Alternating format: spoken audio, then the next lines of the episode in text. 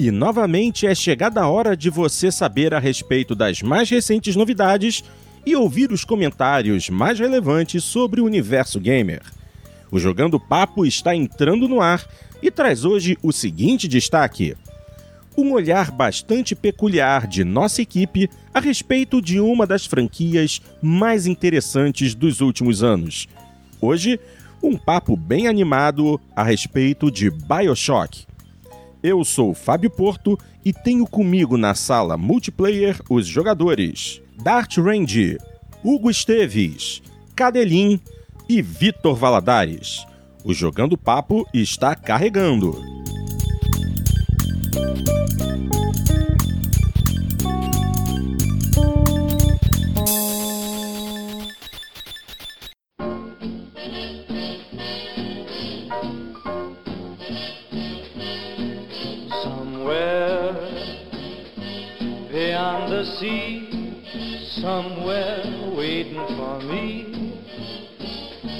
My lover stands on golden sand and watches the ships that go sailing somewhere beyond the sea. She's there watching for me. If I could fly like birds on high, straight to her arms I'd go sailing. It's far beyond the star,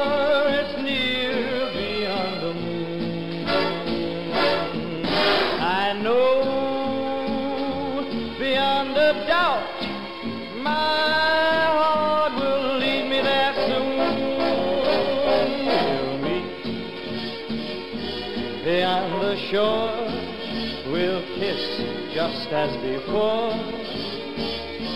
Happy we'll be beyond the sea, and never again I'll go sailing.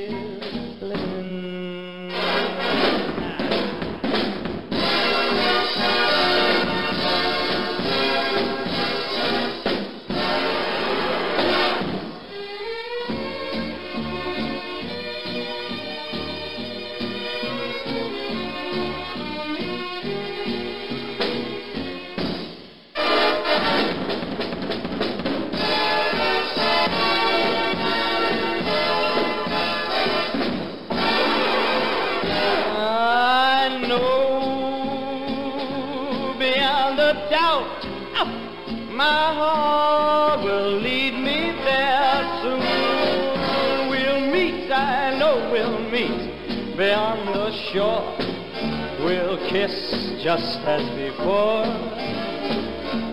Happy we'll be beyond the sea, and never again I'll go sailing.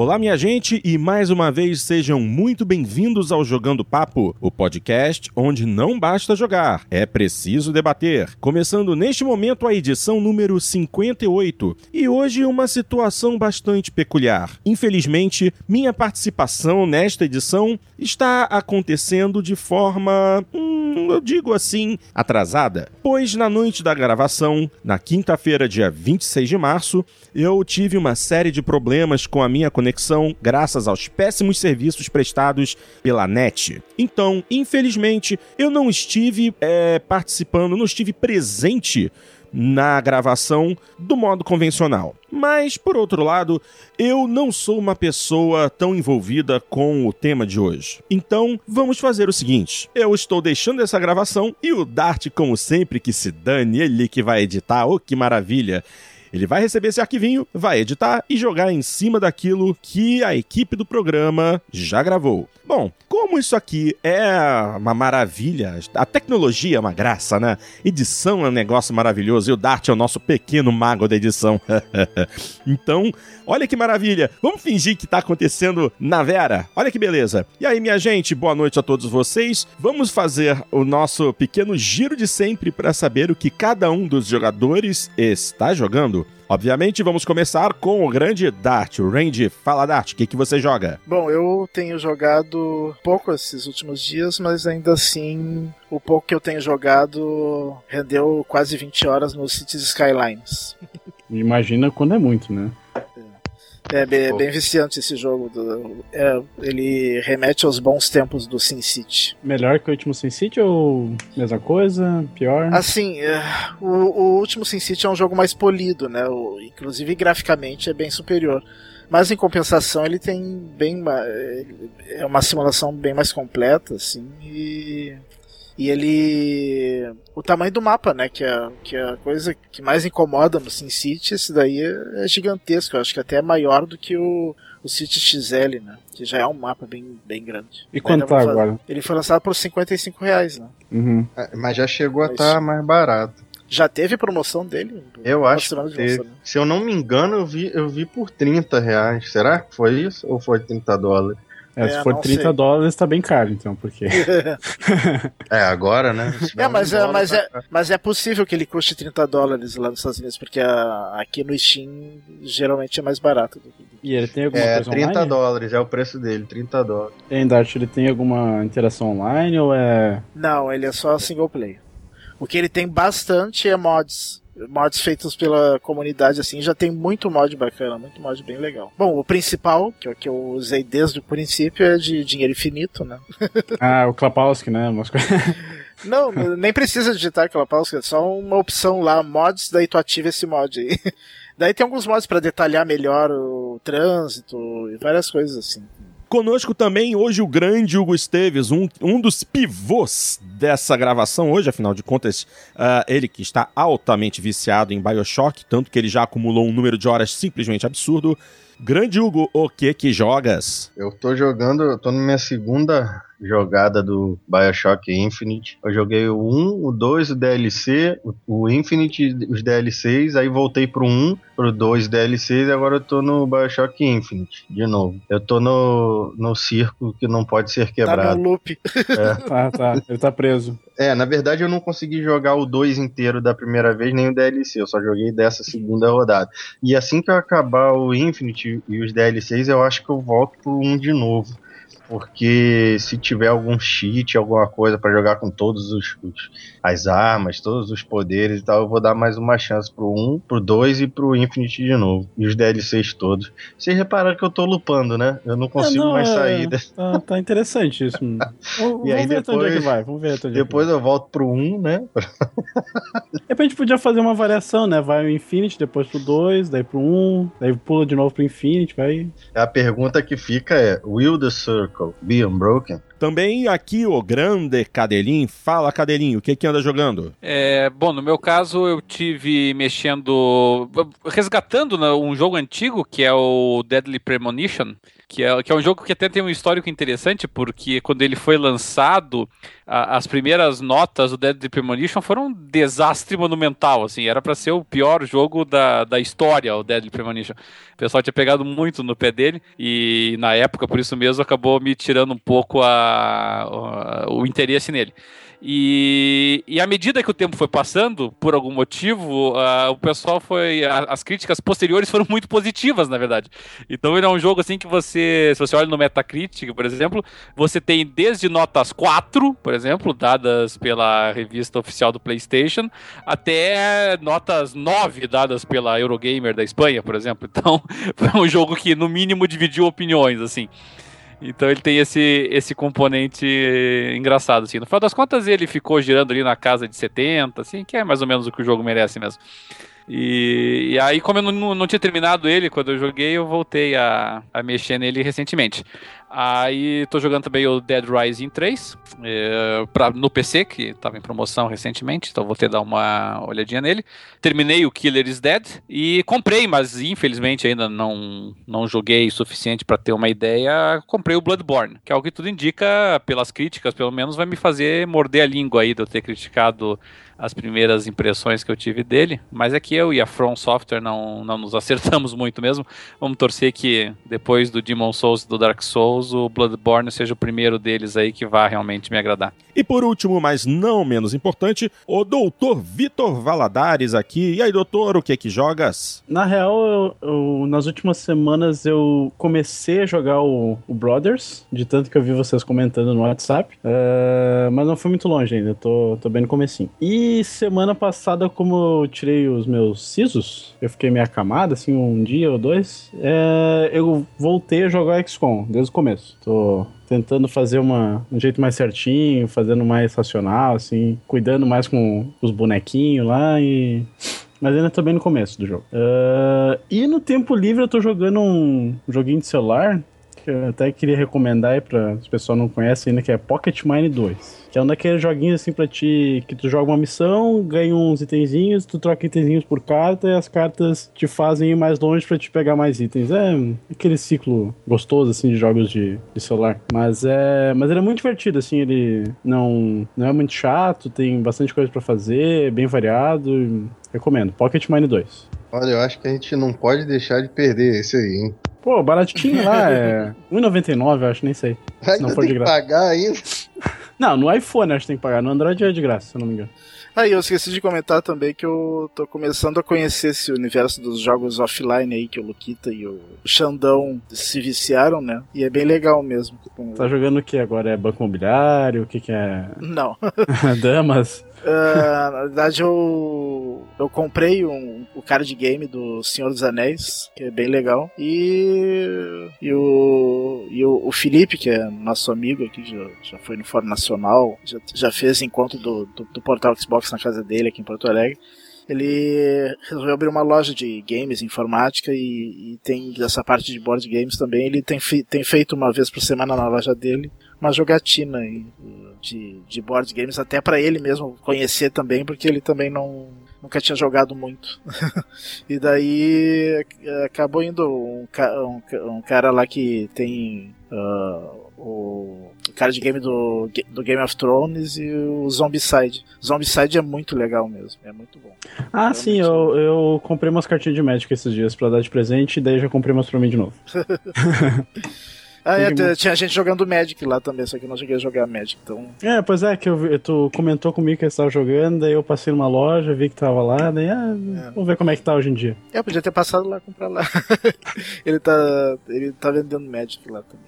É, quando eu digo passando, eu tava passando aqui na minha cidade, né? Não, Tu não, nunca tá passando em Porto Alegre. é, não tava passando em Porto Alegre ali resolvi comprar. pra Porto Alegre tem que vir. Mas, mas bem legal, tô, tô louco pra gastar dinheiro de novo nisso. Mas eh, esse o Zombicide eu, eu fiquei até louco pra comprar porque ele pode jogar sozinho, inclusive, né? Então não, não depende de ter que reunir gente pra jogar. Claro que é mais divertido com mais gente. Ah, sim. Mas o problema é que tá esgotado há uns seis meses e sem previsão de reposição. E parece que agora vai chegar é, o. Que É, eles lançam por temporadas, né? Vai Isso, ser é. a terceira temporada agora que vão lançar em abril. eu acho que eu vou comprar essa. É, Pra- que, pra que ter- uma, umas Pra ter expansões. o primeiro, é, para ter o primeiro jogo de. Na verdade, essa- essas temporadas elas servem como expansões e também servem como jogos independentes, né? Então, né? Bacana. Pois bem, minha gente, como já havia dito, eu não estou presente na gravação. Vocês estão ouvindo as maravilhas da edição de Dart Range. Então, que comece o tema de hoje. Bom, a equipe vinha comentando já há bastante tempo a respeito da possibilidade de gravar essa edição, justamente porque Bioshock é uma franquia é, muito querida pela equipe. E, infelizmente, nos últimos anos a gente vê que ah, a franquia aparentemente vai morrer, né? Afinal de contas, seu criador botou de lado, largou de mão. Ah, e não se sabe o que vai acontecer. Ou se vai acontecer alguma coisa. No final das contas, é uma franquia que merece ser discutida justamente porque tem um dos universos mais interessantes da última geração. E seria muito interessante ver um Bioshock da nova geração. Bom, palavras minhas, mas o que mais interessa é daqueles que realmente jogaram. Então, daqui pra frente, a palavra é da equipe. Minha gente, discorram à vontade. Ah, eu, eu, eu sempre gostei, mas eu acho que ah, em programas passados, mas muito passados, a gente chegou a abordar esse tema, assim. É, eu, eu, a, a, primeira coisa que me, me saltou aos olhos do Bioshock, e eu lembro muito bem que. É, eu vou dizer que eu lembro muito bem, de repente erro o troço. Mas eu me lembro que o Bioshock foi lançado em 2007, se não me engano, mas aqui eu tô falando de memória. Foi, foi 2007. E, e, e era o mesmo ano do, do Halo 3. E o. E eu lembro que sim, que obviamente o Halo 3 estava concentrando todo, toda a atenção do pessoal. E, e, eu lembro que na época o jogo que realmente me interessava era o Bioshock. Eu olhava o Bioshock e eu pensava, putz, esse jogo tem muito potencial, assim, sabe? Eu via, eu acompanhei muito o desenvolvimento do, do primeiro Bioshock, toda a parte de, toda a produção, toda a ideia, as entrevistas com Levine e, e eu, eu, eu achava que tinha um potencial, porque eu nunca fui um fã assim, ardoroso, jogo vários deles, mas nunca fui um fã ardoroso de jogos de tiro em primeira pessoa. Eu, eu sempre sei assim que jogos que eles se prestam muito para mostrar assim vanguarda técnica, vanguarda gráfica, mas mas geralmente são vazios de conteúdo assim. Então são jogos assim que eu jogo, mas uh, geralmente eu considero esquecíveis. E aí eu lembro que eu li o BioShock e eu digo, epa, aqui nós estamos com uma outra coisa sabe? É, porque ele tinha realmente uma proposta de trazer uma história. E, e desde o, o, o, enredo, e não é uma história assim do tipo, ah, tem um, um plot, um contexto, não, muito mais do que isso. Era trazer toda uma filosofia é, dentro do jogo, todo um questionamento político dentro do jogo, e isso, isso realmente eu não tinha visto em nenhum jogo de tiro até então. Né? Então, essa foi a primeira coisa que me chamou a atenção. Uh, e, e, quando foi lançado o jogo e eu e finalmente pude jogá-lo, né, é realmente a forma como eles apresentaram esse universo, um universo com até com, com uma arquitetura própria, né, aquela arquitetura toda a arte deco dele, é, com a é, pensado dentro da filosofia, que é a filosofia objetivista, que aqui no Brasil a gente não conhece muito, mas que é muito conhecida nos Estados Unidos, que é uma, é uma filosofia que ela é, enaltece o, indivíduo, enaltece o individualismo, é, enaltece o capitalismo, enaltece a liberdade do ser humano. É mais ou menos um cada um por si, cada um que colha o que plantar, não é isso? É, ele é, um, ele é quase, ele não chega a ser um, uma anarquia capitalista, mas é uma coisa muito próxima a isso. E, e, e foi uhum. dessa forma que o jogo interpretou ele. Mas, assim, independentemente dos erros ou dos acertos na interpretação do jogo da filosofia da, da Ayn Rand, e o jogo faz várias brincadeiras, inclusive, né, com, o, com anátemas ali do. anagramas, desculpa, do, do nome da, da, da, da, autora. É, você vê que foi uma pesquisa a fundo, sabe? Você vê a, a filosofia transportada em slogans, transportada nas, nas manifestações dos personagens, nas gravações que o jogo deixa, entendeu? Eles, eles, te, eles tentam traduzir, ou pelo menos tentam mostrar como é que funciona, como é que, como é, que é essa visão de mundo, e, e isso foi, assim, para mim, foi estupendo. Uh, primeiro, até porque eu, pelo fato de eu conhecer, coincidentemente, a filosofia da Ayn Rand, mas não só por isso, poderia ter sido até de um filósofo que eu não conhecesse, mas o fato de que eles, sabe, conseguiram trazer isso para um jogo, e mais do que isso, para um jogo de tiro em primeira pessoa, isso é um feito extraordinário. Ele fica só por isso na história dos jogos, na minha opinião, já. Eu concordo, eu discordo da parte que você dá sempre a cutucada nos FPS. acho, Você gosta acho, deles? eu adoro FPS e tem vários exemplos de FPS com histórias muito legais, mas o gênero saturou mesmo. Então tem muita porcaria também, isso é fato. Assim, eu posso falar que eu não tava nem aí pro lançamento do Bioshock, não entrei em hype na época. Peguei, baixei o demo na live, se eu não me engano, odiei, não gostei da, da atmosfera do jogo, não gostei do clima, do visual, não gostei de nada. Achei uma porcaria e deixei pra lá. É, ano passado, quando eu montei meu PC, eu decidi que ia ser PC nessa geração, um monte de promoção no Steam, tinha lá um pacotão com um monte de, de jogo, vários pacotes, acabei comprando. Joguei um, Bioshock 1, não, não foi, não gostei muito, mas comecei a ficar meio que encantado com, com isso tudo que você falou do jogo. É, eu tinha acabado de jogar o Metro, né? O, os dois metros. Então comecei a prestar mais atenção nessa questão da atmosfera, da história dos FPS, né? De tudo, né? Que, é, que compõe aquele universo e resolvi encarar o BioShock com esse olhar mais aprofundado assim. E comecei paralelamente a, enquanto eu jogava, eu ia pesquisando sobre aquilo que eu estava aprendendo no jogo. Como você falou, você já conhecia, né? O objetivismo, esse tipo uhum. de coisa. Eu não. É, eu conheci algumas ideias né, derivadas, mas não é, propriamente o objetivismo e tal. Então eu fui, eu fui me envolvendo com aquilo ali, fui jogando e, e eu acho que esse jogo tem um, um mérito de não só trazer isso, como você falou muito bem, mas ele consegue costurar tudo muito bem, né? É, tudo faz sentido ali dentro daquilo do, do que você está jogando e vivendo ali. É, o visual, a, o Art Deco é fantástico, é, é incrível. Fantástico. Você, eu paro para ficar olhando a arquitetura, os cartazes de propaganda, é, tudo ali faz algum sentido e te transporta. É lógico que você está vendo um monte de polígono e textura e tudo, mas você começa realmente a, a se sentir um pouco é, imerso ali naquela história. Você fica com vontade de saber que, que vai acontecer, como que os personagens vão se relacionar, como que a trama vai é, se desenvolver, porque visualmente para a época é incrível, a, a, atmosfera é espetacular. O que, o que uma cidade no fundo do mar poderia ser feita de, de, mil maneiras, né? Podia ficar caricato, podia ficar apocalíptico, podia ficar um monte de. Só que é linda a cidade lá embaixo, faz todo sentido ela estar tá lá embaixo faz todo sentido ela ser do jeito que ela é, a, a, os habitantes se comportarem do jeito que eles se comportam,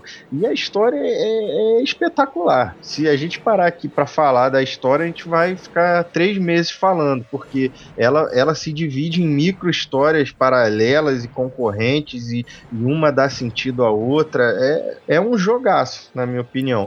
É. E, o, e o engraçado é que tudo dentro do jogo te, te ajuda a contar a história. Não é só as cutscenes ou diálogos em game. São as cutscenes. De, cutscene tem muito pouca, né? Bem poucas mesmo. Bem poucas. Muito uh, pouco. Uh, são as cutscenes, diálogos em game, tem. Os áudios. Os, os, os áudios, principalmente, né?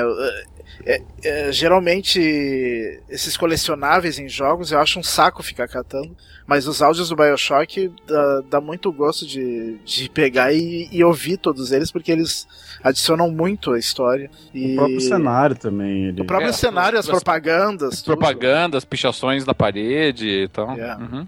E, o, e, e, a, e a própria ideia de, deles fazerem. Claro, a nossa ideia não é falar sobre a filosofia, mas a própria ideia deles fazerem essa cidade no fundo do mar, ela também é extraída muito da, dos livros da Ayn Rand. Uh, se você pegar, por exemplo, a Revolta de Atlas, que é o principal livro da Ayn Rand que você encontra nas livrarias brasileiras, um uhum. calhamaço de dois volumes, é, aqui tem um spoiler gigantesco, né, para quem não leu o livro, mas, mas a ideia o tempo todo é deles é essa, é de você, do pessoal que, que concorda com a filosofia dela, meio que sair da humanidade, assim, sabe? É, o resto da humanidade está irremediavelmente perdido, entendeu? Né? Nessas ideologias parasitárias, né? E só o, o individualismo radical é que salva. E, e, e aí só os, esses individualistas, as pessoas que pensam dessa forma, é que podem viver nesse paraíso, digamos assim. Então, até nisso eles foram muito bem. E, e, e, com relação ao, ao, que você mencionou, Hugo, tem, tem, um detalhe importante também, que você jogou agora, né, o Bioshock 1, né? Sim, sim. É, nós, nós temos esse que, ano. É, então, nós temos que ter em mente, né, que nós estamos falando de um jogo que já tem oito anos de idade, não é pouca coisa. É, é, um jogo, assim, que ele foi lançado em 2007, o, o Xbox 360, tinha, e ele foi lançado inicialmente só para o Xbox 360, depois saiu uma versão até bastante turbulenta no, no PlayStation 3. É, quando ele sai para o Xbox 360 em 2007, tudo bem, o Xbox 360 já tinha dois anos de idade, mas na prática mesmo tinha um ano só, né, porque era só em 2006 que começou uma leva maior de jogos. E, e, e assim, eu, olhando para trás, até ele não envelheceu também. Teve muitos jogos que daí foram que nós jogamos, né, que até foram baseados nele, que se inspiraram no BioShock e, e foram desenvolvidos desde então. E aí todo a, a, o impacto de você jogar o BioShock 1 pela primeira vez hoje, é, é, não por mais que a gente tente abstrair, não é o mesmo de você ter jogado nem em 2007, sabe? É, eu me lembro nitidamente do de jogar o BioShock 2007, eu terminei ele assim em uma semana, é, jogando à noite quase todo dia. E, e, sabe, e quando eu terminei o jogo, sabe, eu, eu olhava ali assim, o, o finalzinho até é bem rapidinho ali, mas, mas sabe, eu olhava ali os créditos assim, pensando, eu digo, foi um dos melhores jogos da minha vida, assim, sabe? Eu parei assim, pensei, é, é, foi uma obra de arte o que eu joguei agora, entendeu? É, é uma bateu, obra de arte. É, bateu é, aquele, aquele, aquele misto de, de, de, de, alegria e tristeza por ter acabado, assim, sabe? E, e eu posso dizer com tranquilidade que são pouquíssimos os jogos é, mesmo aí com nossa, mais de 25 anos aí de, de, de história com, com videogames, é, é um dos poucos jogos que eu posso dizer isso, sabe? Que eu cheguei no final e pensei é, foi arte, entendeu? Isso foi uma coisa diferente, sabe? É, foi um divisor de águas que eu, que eu joguei hoje. É, para mim, esse foi o efeito do, do primeiro Bioshock. É, para mim, até hoje, o primeiro Bioshock é um dos melhores jogos, uh, tá no top 10 dos jogos que saíram para Xbox 360. É, eu, te, eu tenho muito amor, muito carinho por ele desde então. Assim. Olha, eu, eu posso falar é, para você que eu, eu comecei a jogar esse ano, né? Final do ano passado, se não me engano, esse ano. Foi assim, eu tô há três meses jogando todos os Bioshock, então eu já perdi a noção de, de tempo, de, de espaço. Mas é, eu coloco ele entre os meus jogos preferidos, sim. Eu coloco a série inteira, para mim é a melhor série disparada. Eu não consigo falar um dos três jogos, entendeu? Eu falo assim, BioShock, independente qual seja, os três juntos, para mim tá no topo. É, e uma coisa que eu queria falar é, assim, o, o nome, né? O nome Bioshock, eu acho um, uma bosta esse nome, para falar a verdade. Porque quando, quando você ouve Bioshock, parece que você tá ouvindo, tipo, um, uma ficção científica futurista, sei lá. A mim, a impressão que dá é essa. E eu andei lendo, né, perambulando aí pelos fóruns de Bioshock, páginas que falam sobre o jogo, o Bioshock Wikipedia deles lá, o Wiki tem uma galera que também fala isso, entendeu? Quando ouviu pela primeira vez o nome, não curtiu muito. A, a associação não é muito boa.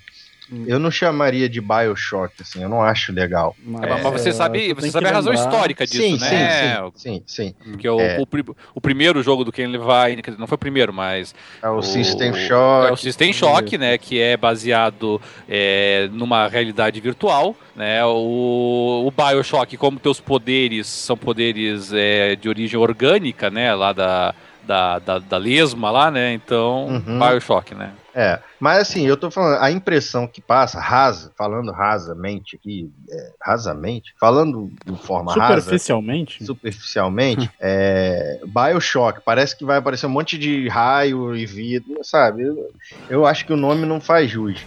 O nome poderia ser outro, mas quem sou eu? O Levin sabe o nome que ele dá para as coisas que ele escreve. Mas assim, muita gente também fez essa associação e acabou, tipo, deixa meio de lado e vai ver outros jogos, entendeu? Agora, fora isso, cara, poderia, poderia se chamar Rapture, por favor. É, por exemplo, Rapture seria um bom nome para mim.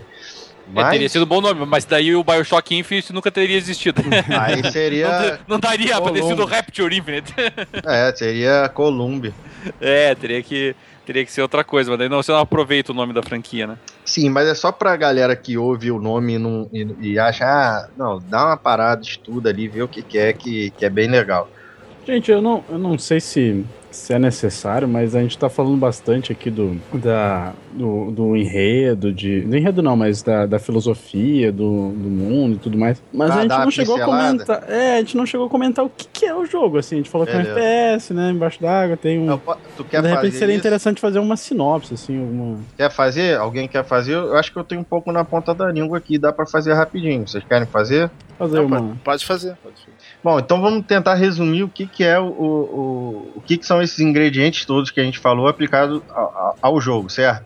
É, foi criada uma cidade, um milionário russo que foi para os Estados Unidos é, começou a se revoltar com as políticas sociais e tal, e ele achava que cada um por si era a melhor solução. Ele pegou a grana dele, construiu uma cidade no, no fundo do mar e chamou os melhores, né, representantes da sociedade intelectualmente aí falando, melhores artistas, melhores é, engenheiros, pensadores e tudo, e, e deu a chance essas pessoas de habitarem essa cidade, para ver como que é, a sociedade ali se desenvolveria. Todo mundo está de acordo com, com esse breve resumo? De Raptor, sim. Sim. Prossiga.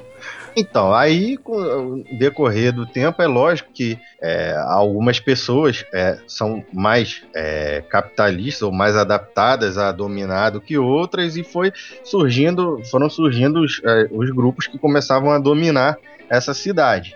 Paralelamente a isso, ocorreu um fato que era da a famosa lesminha do mar lá, que picou a mão de uma pessoa que estava machucada e essa mão se recuperou e aí uma cientista começou a estudar isso e para acelerar bastante a história, é, esse poder da lesminha é, é o grande agente modificador dessa sociedade. É, foram desenvolvidos poderes, é, alterações genéticas que as pessoas que eram comercializados, né? Isso, eram comercializados e viciavam e deformavam as pessoas conforme elas iam usando. Então as pessoas usavam esses poderes, essas alterações genéticas e ficavam viciadas e começavam a ficar agressivas e desfiguradas e a coisa começou a, a dengringolar de vez. E aí toda a questão econômica e de poder político que, que isso trouxe para essa sociedade é por... confinada ali. É porque quem fabricava isso daí era o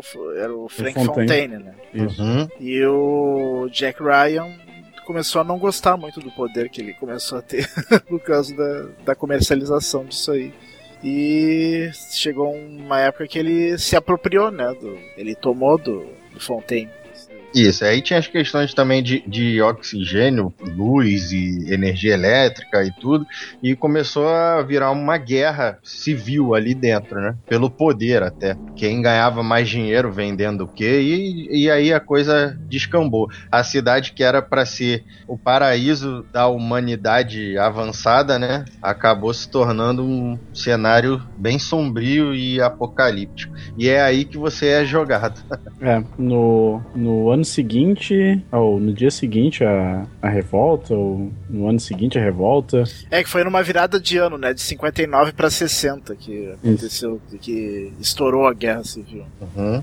E aí nisso chega o protagonista, tava lá viajando no seu aviãozinho e de repente o avião cai e ele tem como única alternativa esse farol que tá no meio do mar, do oceano, né? E ele nada até esse farol, entra pela porta e é convidado, né, a entrar numa batisfera, é isso? É, batisfera. É. A batisfera que leva ele pra Rapture, onde acabou de acontecer essa confusão toda, né? Daí nessa parte é muito legal que a gente pela primeira vez ouve a voz do Jack Ryan, né? Ele apresentando o Rapture. É. E eu é diria uma, uma das melhores introduções de mundo que eu vi no jogo, assim.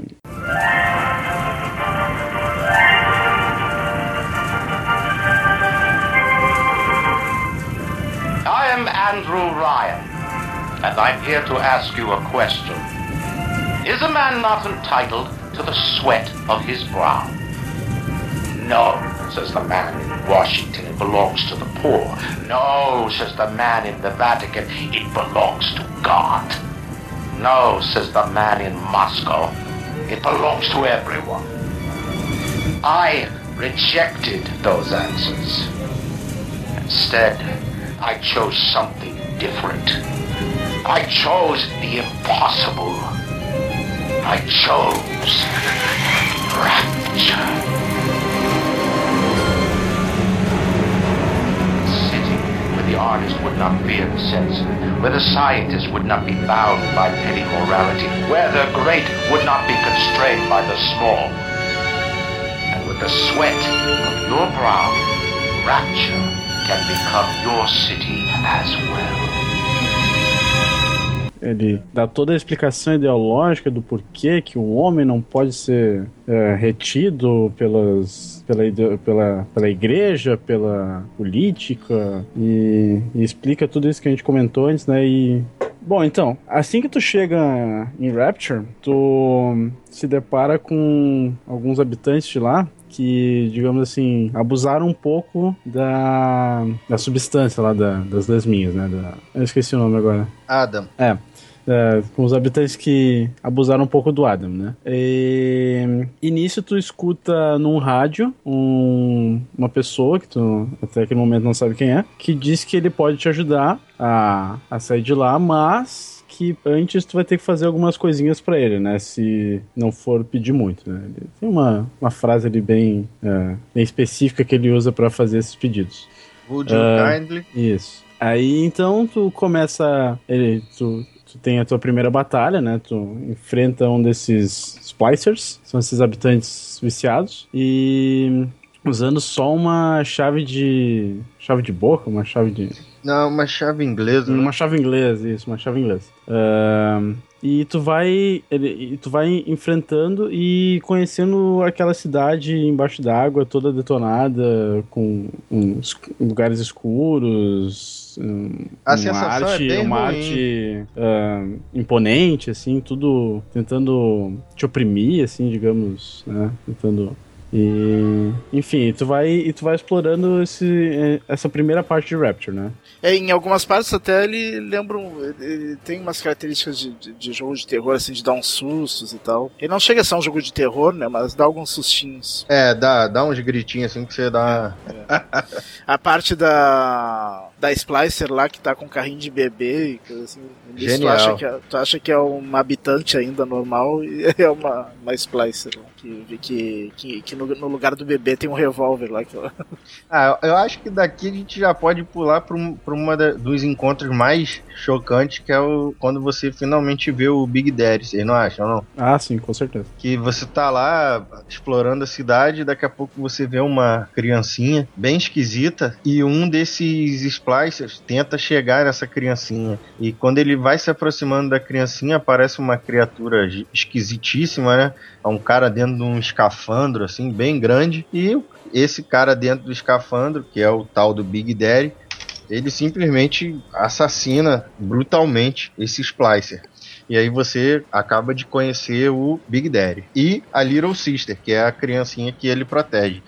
E é meio chocante assim na hora e é meio bizarro demais. Você, se você não prestar atenção nisso, você vai achar que é uma apelação do jogo, né?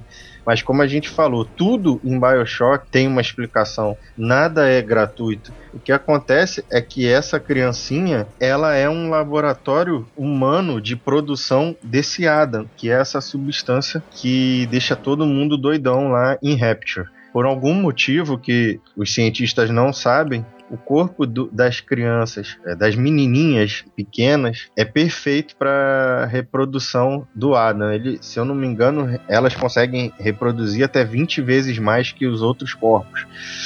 Então, BioShock é, tem, ele acaba que tem Daí a lesma fica meio como se fosse um parasita, um simbionte com a, com a menininha. produzindo cada vez mais a substância, né?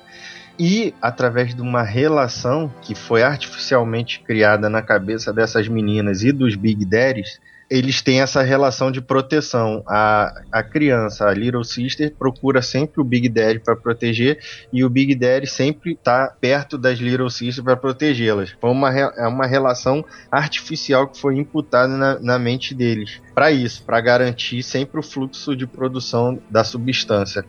É, muito e evitar louco, né? que, que, que come- quando começou a sair de controle, as pessoas viciarem, evitar que, que, que atacassem as Little Sisters, né? Exatamente. Daí criaram os Big Dads. E é muito bizarro, né? É, Você olha aquilo, é muito estranho, né? Um bicho, cara todo bruto, é um humanoide, ele já não é mais humano, né? Acho que a gente pode falar, né? Ele é um humano que, que sofre umas alterações é, físicas, né?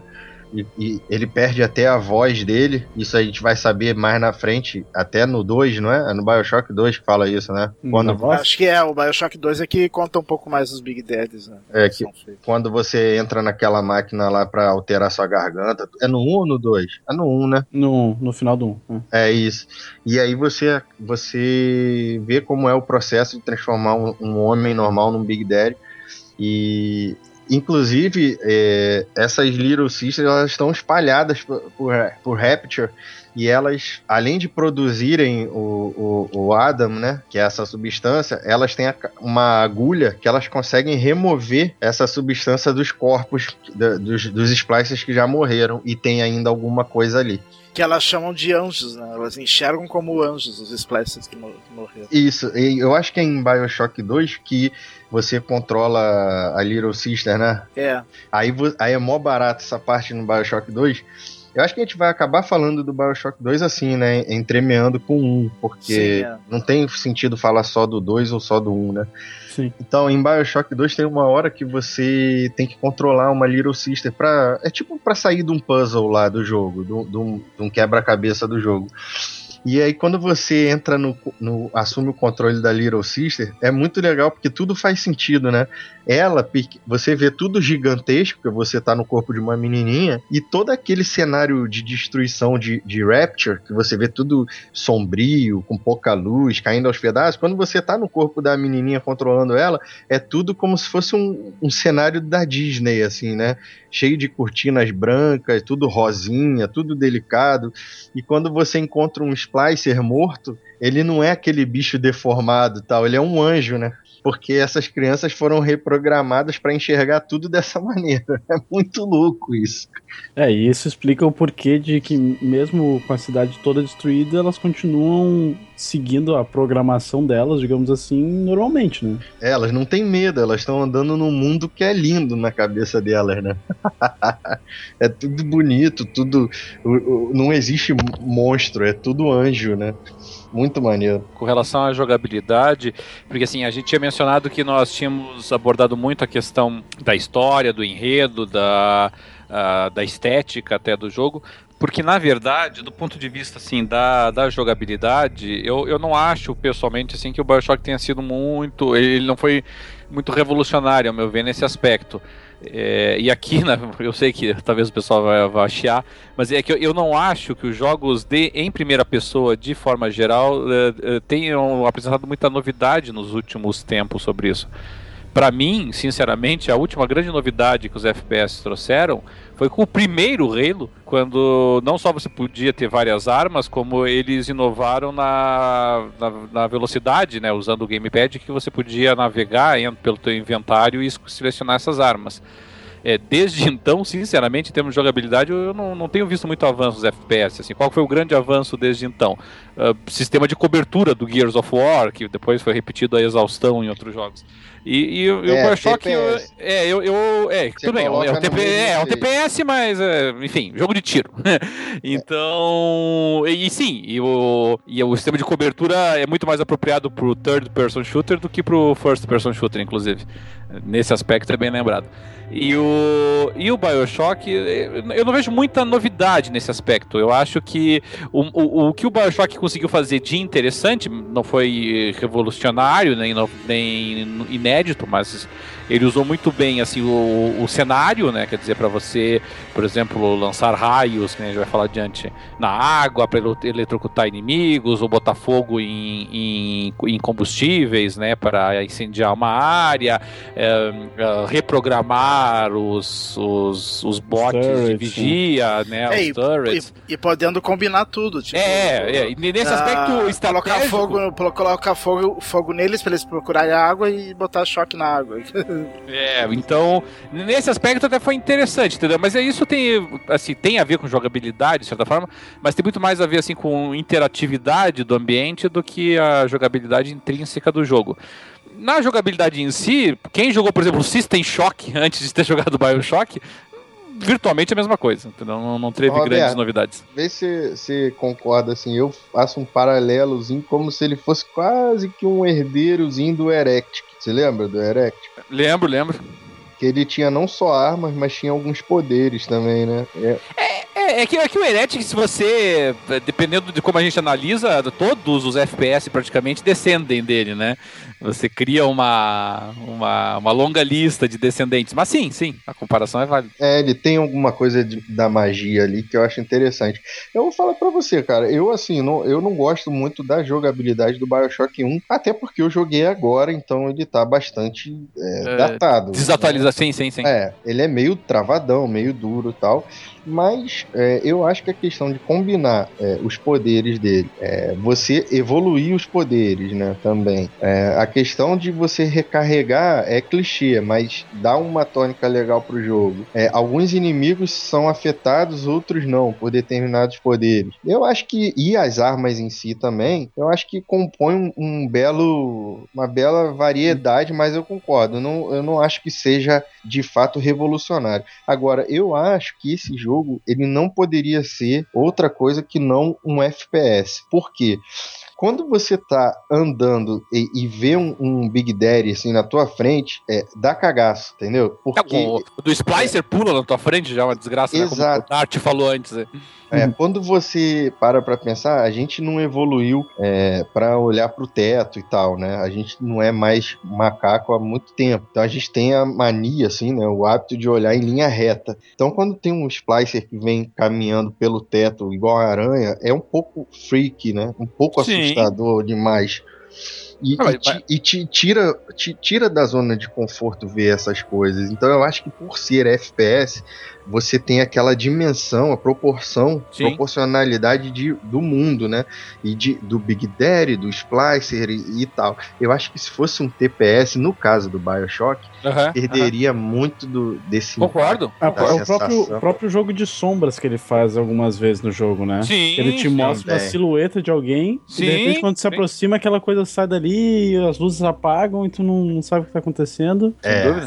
Né? Isso só funciona por causa daquele foco que tu tem com o first person. É. Não, o, o Bioshock nunca foi apresentado como um jogo de terror e pra mim ele era, ele foi por muito tempo o jogo mais assustador que teve no Xbox 360, mas por muito tempo, entendeu? Até ah, não sei, talvez quando saiu Dead Space, talvez ah, ah, assim não, não- ele não tinha concorrentes pra mim assim, nenhum jogo do, do 360 tinha me assustado até então assim. E o, e o, o, o Bioshock realmente, quando você pega ali um espaço. Às vezes você sabe que o desgraçado vai pular na tua frente. Você olha aquele, aquele bicho não tá morto, ele vai pular na minha frente. Você sabe que isso vai acontecer, ele pula na tua frente e você se assusta mesmo assim. Dá uma sensação bem horrorosa, assim, um negócio horrível. Agora, o que eu, assim, eu, eu posso estar confundindo falando do 1 e do 2, mas pelo menos no 2, a questão dos upgrades das armas e tal fazem, é, fazem todo o sentido também e melhoram muito o, o jogo no decorrer do- do- da jogatina. Você ficar preocupado em melhorar tal poder ou combinar. Você pode combinar os poderes também. Você pode abrir uma fenda lá no chão e, e colocar um outro poder ali. E o legal é que os inimigos é, é, reagem de formas assim. É, é muito maneiro, entendeu? Não, é, não parece scriptado demais. É, é- é- parece até uma incoerência que eu vou falar, mas é natural ali quando acontece as coisas, entendeu?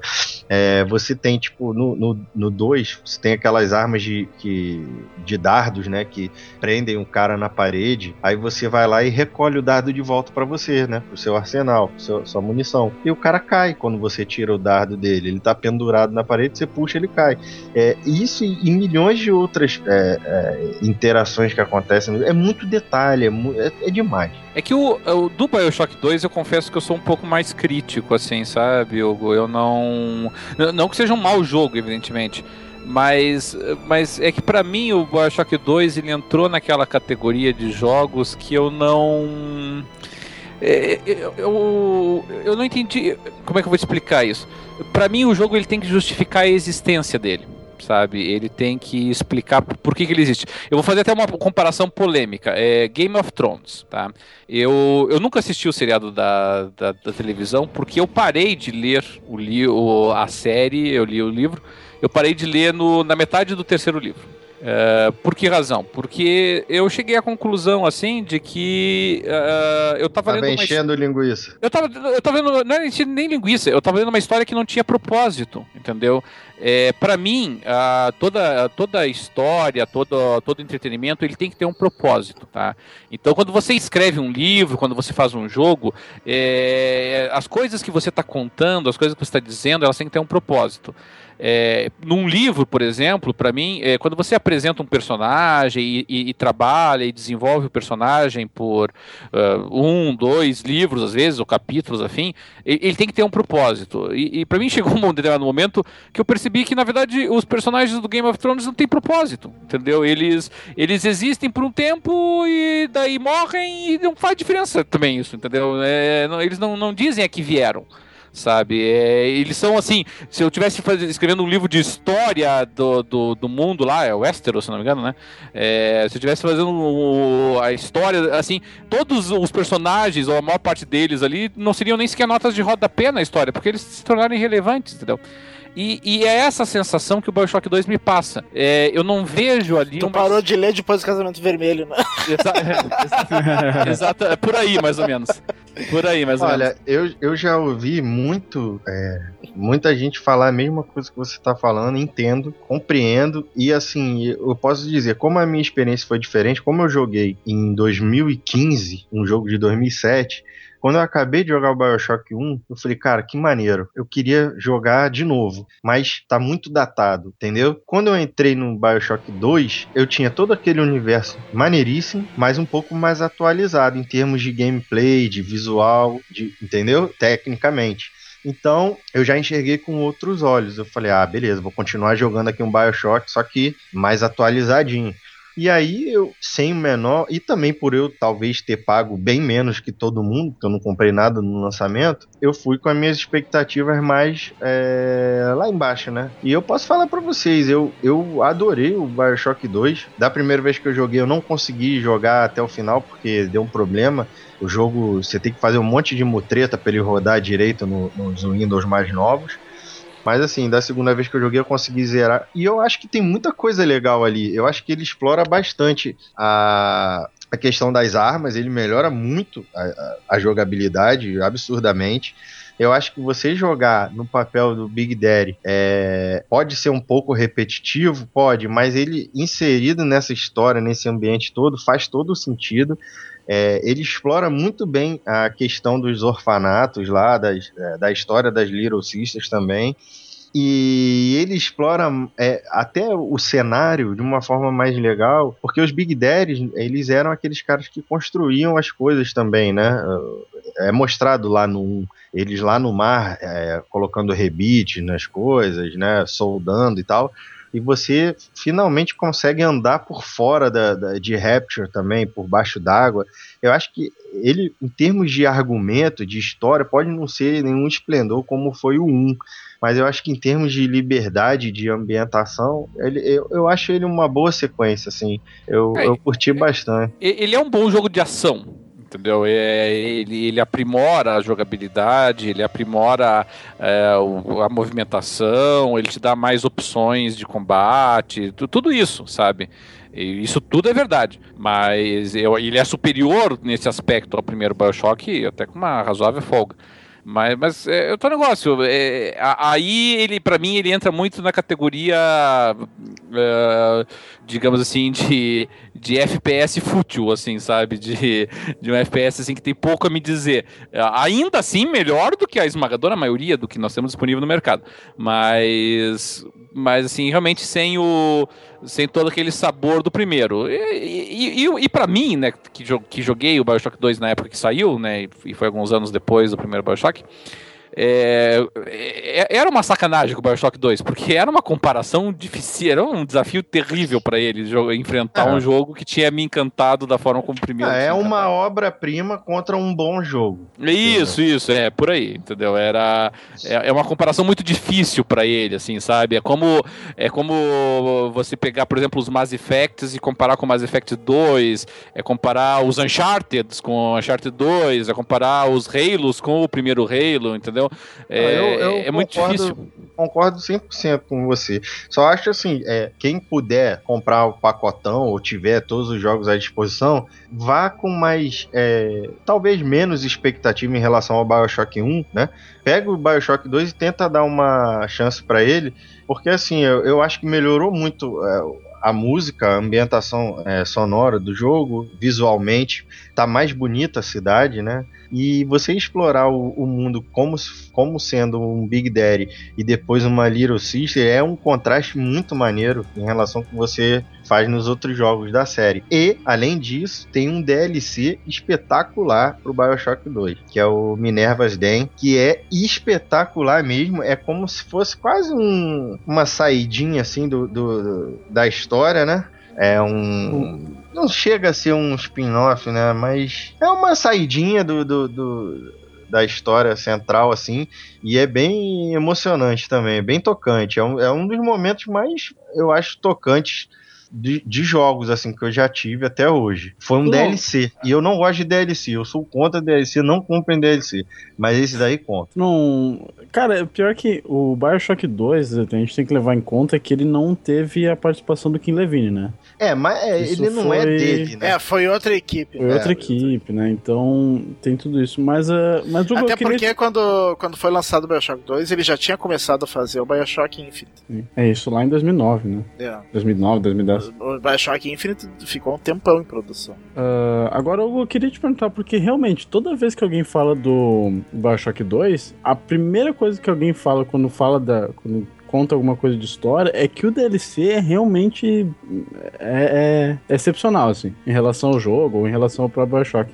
Mas ah, eu não sei, será que não tem como tu dar uma, uma palhinha assim do que que é? Porque. Cara, eu vou, eu vou tentar é, lembrar sem correr o risco de é, me arriscando a, a falar besteira, mas o, o Dart tá por dentro também, não tá? Não, na verdade o Minerva's Den eu não joguei e não sei quase nada dele. Hum, beleza, então me ferrei.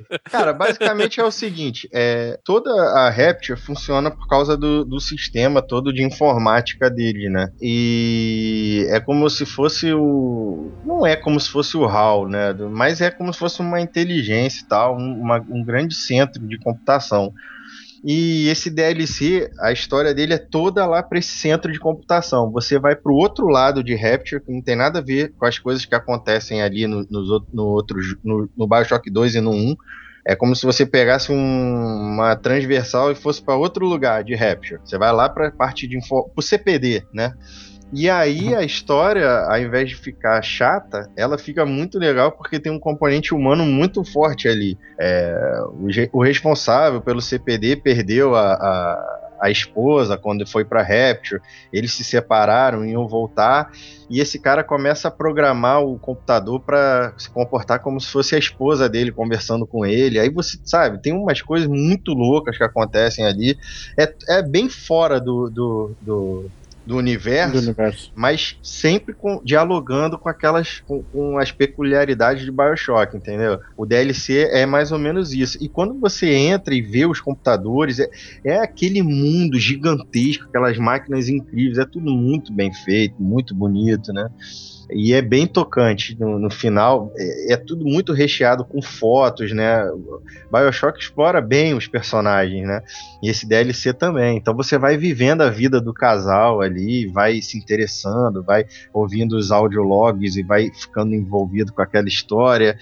E depois tem umas reviravoltas bem legais ali. E quando e tem uma hora que você só vai caminhando, você não atira, não faz nada. Você vai caminhando no meio daquele CPD gigantesco e, e, e sendo bombardeado com a história e a música e tal, meu irmão, quase que escorre aquela suor hétero dos olhos, entendeu? É muito maneiro, vale muito a pena, assim, cara. Eu não gosto de DLC, eu acho DLC um negócio bem caça-níquel, mas tem, obviamente, que tem DLCs que você vê que, que foram Pensar- projetar, é, Uhum. pensar, tem, tem, justificam a sua existência, como disse o Roberto, é, justifica, você fala assim, não, é, vale, entendeu? Só que só um detalhe, tá? Pelo menos no PC é bem difícil de comprar esse DLC. É, na loja do Steam, ele some, aparece, some, aparece. Você vai ter que achar aí nesses outros vendedores ah, online de, de keys de Steam, né? De chaves de jogos. E aí, cuidado para não comprar coisa indevida e ser bloqueado no Steam, porque o Steam não volta atrás, né? Se ele te bloquear, já era. Tá certo. É, o outro DLC que vale muito a pena são os dois DLCs do Bioshock Infinite, que é o Burial, Burial at the Sea, parte 1 e 2. É, a gente ainda não falou do Infinite, mas acho que vale a pena falar desses DLCs, porque eles justamente remetem ao, ao, ao início, né? Mas será que não seria o caso então da gente falar do, do, do próprio Infinity? Porque ele tem uma razão de ser ali, né? na- Porque se a gente só largar o DLC, vai ficar o personagem ali e não. Talvez vai ficar meio solto. Então vamos a ele. É o jogo que vai estar agora disponível, né? Esteve disponível de graça para o Games with Gold no Xbox 360 entre o dia 16 e 31 de, de março. Ah, então se você pegou, se deu bem. Se você não pegou, chora. É, se não pegou. o- Chora nada, vai lá e compra porque vale a pena. Não, e, e- e se não pegou, marcou toca. Tinha que, tinha que se informar melhor, tinha que entrar mais na live para ver o que tá de graça. Ou no portal, né? é, ou no PXB.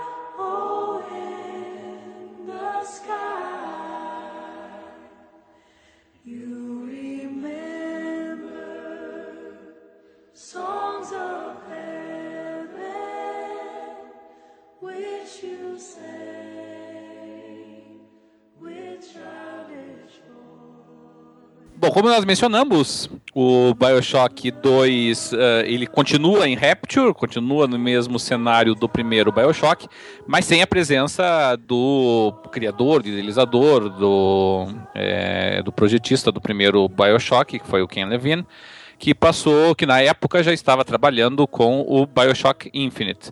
E o Bioshock Infinite, eh, ele, embora empreste o nome da, da franquia, ele é- muda de cenário. Ele já não se passa mais em Rapture, ele se passa agora eh, numa cidade flutuante, que é Columbia.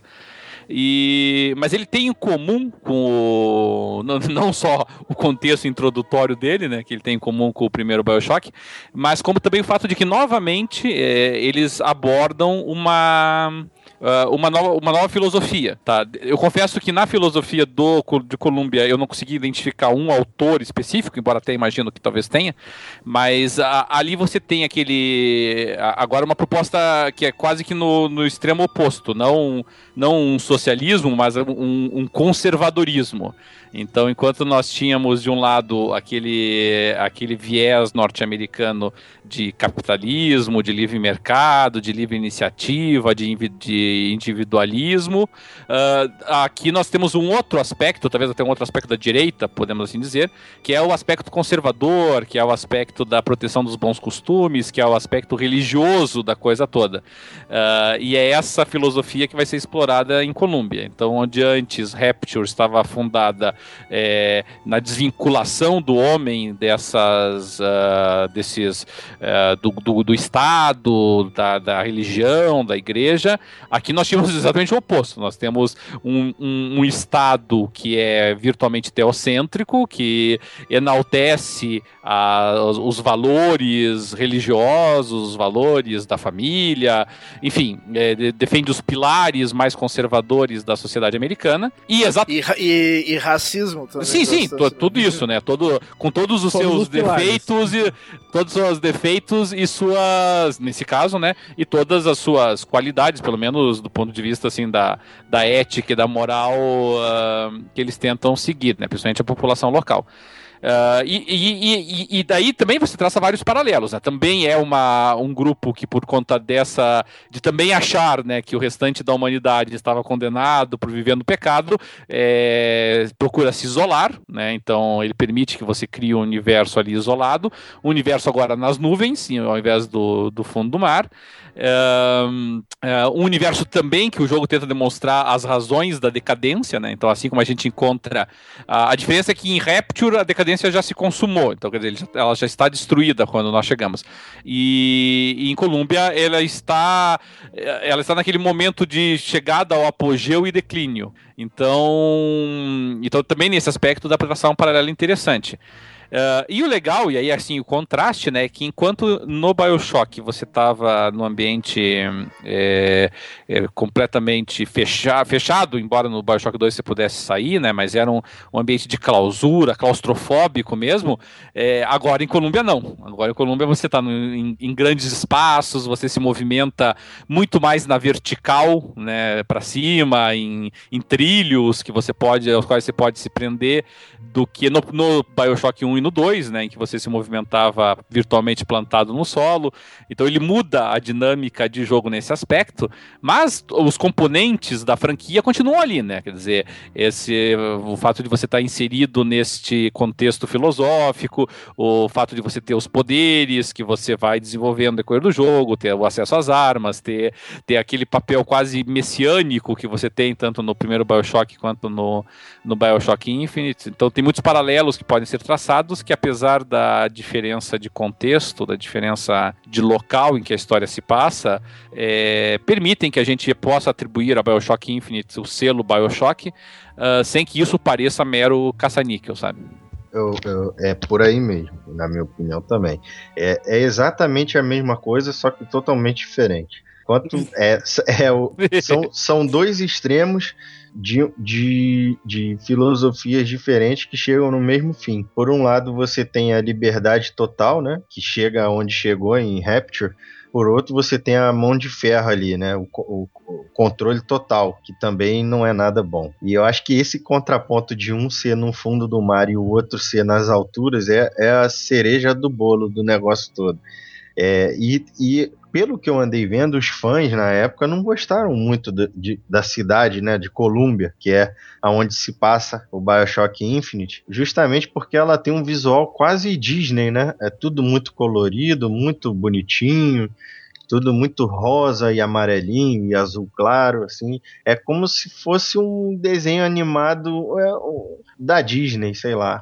Mas isso nos ambientes externos. É, né? Ambientes internos lembra muito Rapture. Sim, quando você é apresentado à cidade, né, você chega num clima até carnavalesco, como diz o nosso amigo Al Rogério, tentando me sacanear, mas você chega num clima carnavalesco.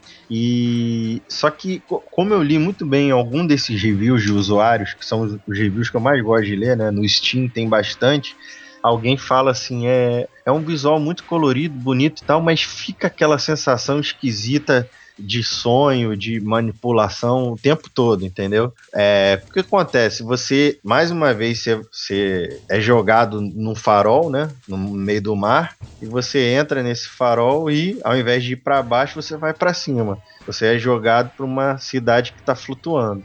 E tudo, mais uma vez, muito bem amarrado, né? É, a história da- de Columbus é o seguinte: é, Comstock ele recebeu apoio dos Estados Unidos para apoio e suporte financeiro, né? Para estudar é, a, tec- a física quântica, né? E foi muita grana, muito poder ali no meio da guerra, tudo. Ele conseguiu direcionar isso para essa cidade e um dia ele conseguiu lá fazer essa cidade decolar, né? Ir para os céus. Isso interessava, obviamente, o governo dos Estados Unidos e eles começaram a mandar essa cidade para os quatro cantos do mundo para exibir o poder americano, né? E no meio de uma guerra lá da China, é, que o Comstock, que era o, dire... era o como se fosse o prefeito dessa cidade, resolveu atacar a China lá do alto e deu uma cagada mundial porque todo o mundo inteiro começou a achar que essa cidade era um era tipo um avião, um navio de guerra flutuante dos Estados Unidos. E aí ele começou a ter atrito com o governo americano e a, e a história começa a desenrolar daí. Ele tem um- a força política lá em cima, ele funda o partido político dele, que mais uma vez é, é como tudo que aconteceu em Rapture acontece lá. Você tem um grupo comandando tudo, um grupo industrial muito forte que controla toda a tecnologia é, quântica que faz a cidade flutuar e, e também controla a tecnologia das fendas temporais que são e aí a história vai vai vai se desenvolvendo. Enfim, então toda a tecnologia, né, a- da física quântica que faz a cidade flutuar e, e gera a energia para tudo que funciona na cidade é do poder desse partido do Comstock e do Think, né, da, da Think Industries, se eu não me engano. E também é, é, Comstock é, e o Think, eles se unem e começam a patrocinar uma doutora, né? Eu não lembro o nome dela, que começa. a- Deixa eu ver qual é o nome da doutora. Ah, não. Ele eles patrocinam a, a Rosaline Lutece, né? E que é Isso. uma pesquisadora que descobre a, te- a tecnologia para abrir fendas Uhum. fendas no, no espaço-tempo e conseguem ver outras, outros universos e até transitar entre esses universos. É, então, fala. Eles, eu não, não, não tenho certeza agora, mas não era. Ela conseguia ver as fendas, mas eu não sei se ela conseguia manipular. O manipulação acho que foi a Elizabeth, né? Não, ela, consegui, ela, ela criou uma máquina, né? E- Ah, É que a Elizabeth não precisa de máquina, né? Ah, isso, isso, isso. Isso, aí ela. é- ou seja, esse grupo começa a ter uma tecnologia de fendas, que eles conseguem ver o futuro, ver o passado, e Comstock, como ele era o fundador malucão dessa cidade, começa a ter delírios de ser o profeta, de ser o líder religioso e tudo, ele enxerga nessas fendas, nessa tecnologia das fendas, uma possibilidade de poder pre- de, de uma possibilidade de prever o futuro e poder manipular mais ainda as pessoas, entendeu? Então ele apoia esses, esses cientistas, essa cientista, para poder dominar essa tecnologia, entendeu? E aí ele consegue prever o futuro, consegue saber tudo que vai acontecer e ir manipulando a, a, a cidade, certo? Certo. Eu não me lembro exatamente em que momento, acho que foi depois da guerra. É, acho que foi em 1901, naquela rebelião chinesa lá. É, Colômbia se declarou independente dos Estados Unidos. É, porque É, os o- Estados Unidos não apoiou o ataque deles, né? Isso. Aí o Comstock ele foi considerado tipo um traidor, se revoltou e resolveu decolar e subir de vez com a cidade. É, porque antes ela ficava mais próxima, né, da, da superfície. É, é- essa questão, exatamente. Essa questão do, do Comstock ser o líder religioso é muito importante, porque pela cidade você vê sempre cartazes dele, né, de- falando que o profeta isso, o profeta aquilo. E ele tem um problema quando ele começa a usar muito essas fendas para transitar né, entre os universos. Inclusive as tecnologias dos poderes do, que tem em Columbia são, as- são parecidas com as tecnologias e os poderes que tem em Rapture. Hugo, eu te pergunto agora, será que a gente não poderia fazer um paralelo entre o Andrew Ryan, o Comstock, o Fink, o, o, o Fontaine?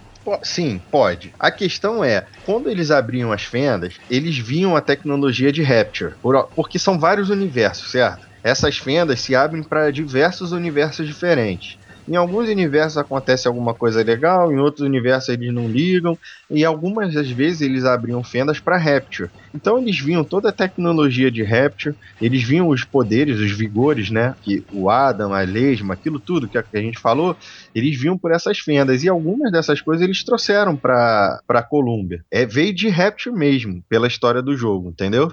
É, um- Então, uma, Na, coisa. na verdade, na verdade, não pela história do jogo, pelos DLCs, né? do- É, pela É, história do universo, né? Do, do- é. É, uma coisa Do- interessante que o, o Vitor é, assinalou ali é. Bom, para isso nunca foi relevante, evidentemente, dos nossos nossas podcasts anteriores, tá? Mas, mas para quem para quem não sabe, eu, eu me considero um cara bastante liberal do ponto de vista é, doutrinário, político, econômico. Então eu, eu tenho um bom conhecimento dessas doutrinas e dentro da, da doutrina liberal, a- o objetivismo da Ayn Rand é, é uma vertente né, do, do liberalismo.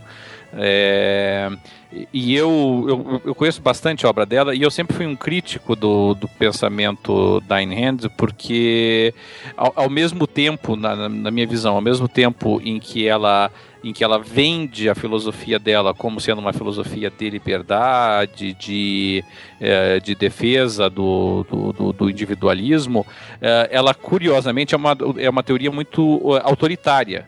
Ela é uma teoria assim que basicamente eles acham que, a, que só existe um, uma, uma doutrina moral É válida. uma doutrina, né? É, é, que- mas assim, que, que só a deles é válida, entendeu? Que todo mundo que não adere a ela é, rigorosamente é um pecador, né? Ela não é uma doutrina religiosa, mas, digamos assim, é, ele, é, ele é um transviado, digamos assim, é uma pessoa que não. que tá fora da. é, é um, é um imoral, por assim dizer, tá? Que, que não tem lugar numa sociedade fundada nesses valores morais dela. Ah, então, no primeiro Bioshock, nós vemos esse problema, né? O, o, o, o Ryan, ele é, obviamente, um, um objetivista é, ferrenho. Ele, ele acha realmente que o indivíduo tem que ser livre, que o indivíduo tem que, né, que as pessoas têm que é, ser avaliadas de acordo com a, com a sua própria capacidade de desenvolver suas aptidões. Ah, ele é muito radical nesse aspecto. Ah, e, e- e quando é que começa o declínio de, de, de Rapture? Quando se constata o óbvio, que uma sociedade como essa só vai funcionar se todos pensarem exatamente como o Andrew Ryan pensa.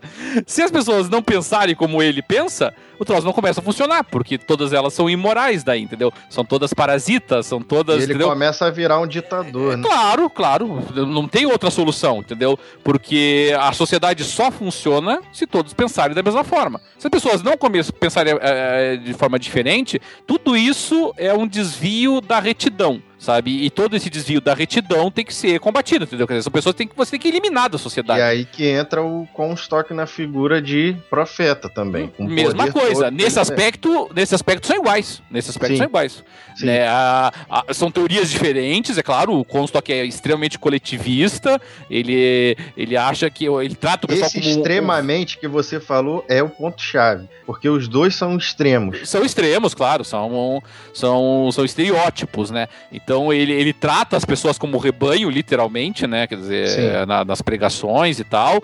Então é toda a sociedade que tem que agir em conformidade com os objetivos que o profeta traça. Com as visões Ah, dele. Então, e, e essa é a parte interessante, né? Então, é, um individualista extremo, um coletivista extremo e, e com virtualmente os mesmos defeitos, os mesmos problemas, as mesmas razões que levam à derrocada, né? Quer dizer, o Comstock não conseguia per- permitir que as pessoas ah, pensassem de forma diferente, questionassem a autoridade dele.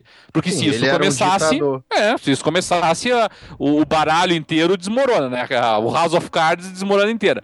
Então. Então é, é interessante realmente a forma como eles conseguiram abordar ideologias diferentes, mas que padecem no seu âmago do mesmo problema, eh, que é esse autoritarismo moral que ele precisa exercer constantemente sobre as pessoas. Sim, É, sim. E aí é muito fácil, né? E aí você cria o herói clássico, né? Que é o herói que, em tese, desafia tudo isso, né? Que é o cara que tá ali ao lado das pessoas que.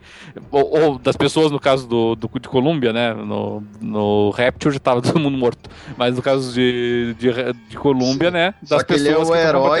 Ele é o herói clássico e o anti-herói clássico também, da maneira que ele é construído no- na história do jogo, né? Sim, o sim, sim. protagonista. É aí que, aí que eu tava falando, essa questão do, do Comstock ser o líder religioso é muito importante pro detalhe que a gente vai falar agora. Além disso tudo, é, como ele começa a pirar achando que é um deus mesmo, né, um profeta, né, um semideus, e ele começa a, a ir pra lá e pra cá nessas fendas temporais, essas fendas, tal como os, os, os Adams lá, os poderes, elas começam a ter é, causar problemas pro corpo, né? Pro vaso, pro corpo do, do, do Comstock. Ele começa a desenvolver câncer e, e ele aparenta muito mais idade do que os 38 anos que ele realmente tem. Ele parece um, um senhor de 80 anos, entendeu? Porque essas viagens pelo tempo foram destruindo o, o, o corpo físico dele. E ele, nessa piração religiosa, ele pensa, cara, eu só posso dar seguimento à minha linhagem se for uma linhagem consanguínea, se for um filho ou uma filha minha, entendeu? E aí entra a nossa querida Elizabeth, a nossa querida, quase que é a NPC mais querida de, de, de todas, né? De todos os jogos, que foi o que o, o Vitor perguntou. É, ele tem essa filha que é o Cordeiro de Colômbia, que é quem ele acha que vai seguir o seu legado de comandar Colômbia. Só que a gente pode falar isso tudo que acontece ou não? Sim, Cara, esse, tá, é um, tá tranquilo. esse é um programa que, que é pra falar spoiler Ah, spoiler, galera, cuidado. Bom, então, é, Comstock era casado com a Lady Comstock, né?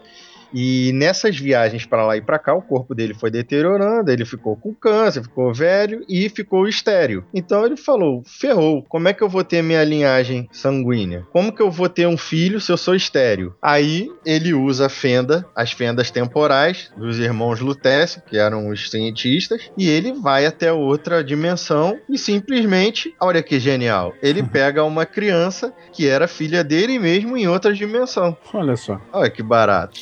Numa dimensão em que ele não estava em Colômbia, né? Exatamente. Uma dimensão.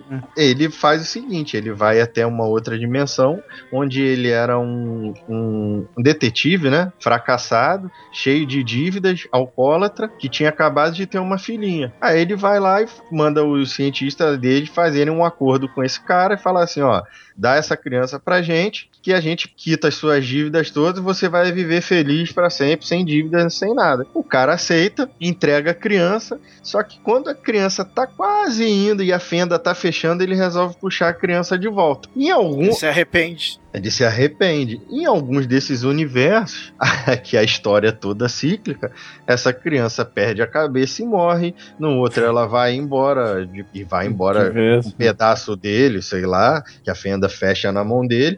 E numa desses inúmeros universos, a criança vai e corta a pontinha do dedo dela quando se fecha essa fenda. E é por isso que a nossa protagonista usa um dedalzinho para esconder a pontinha do dedo que ela não tem. É a nossa protagonista NPC, né? É o dedo mínimo. né? É, é o dedinho que tem um dedal ali de costureira que para esconder essa pontinha, que é coisa que você vai saber depois no jogo. Ou agora, ou eu, eu- eu- eu confesso que essa, essa é a parte do Bioshock Infinite que eu, que eu não gosto, na verdade.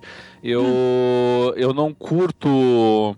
Eu, eu não curto temáticas de universos paralelos e, e viagem no tempo, sabe?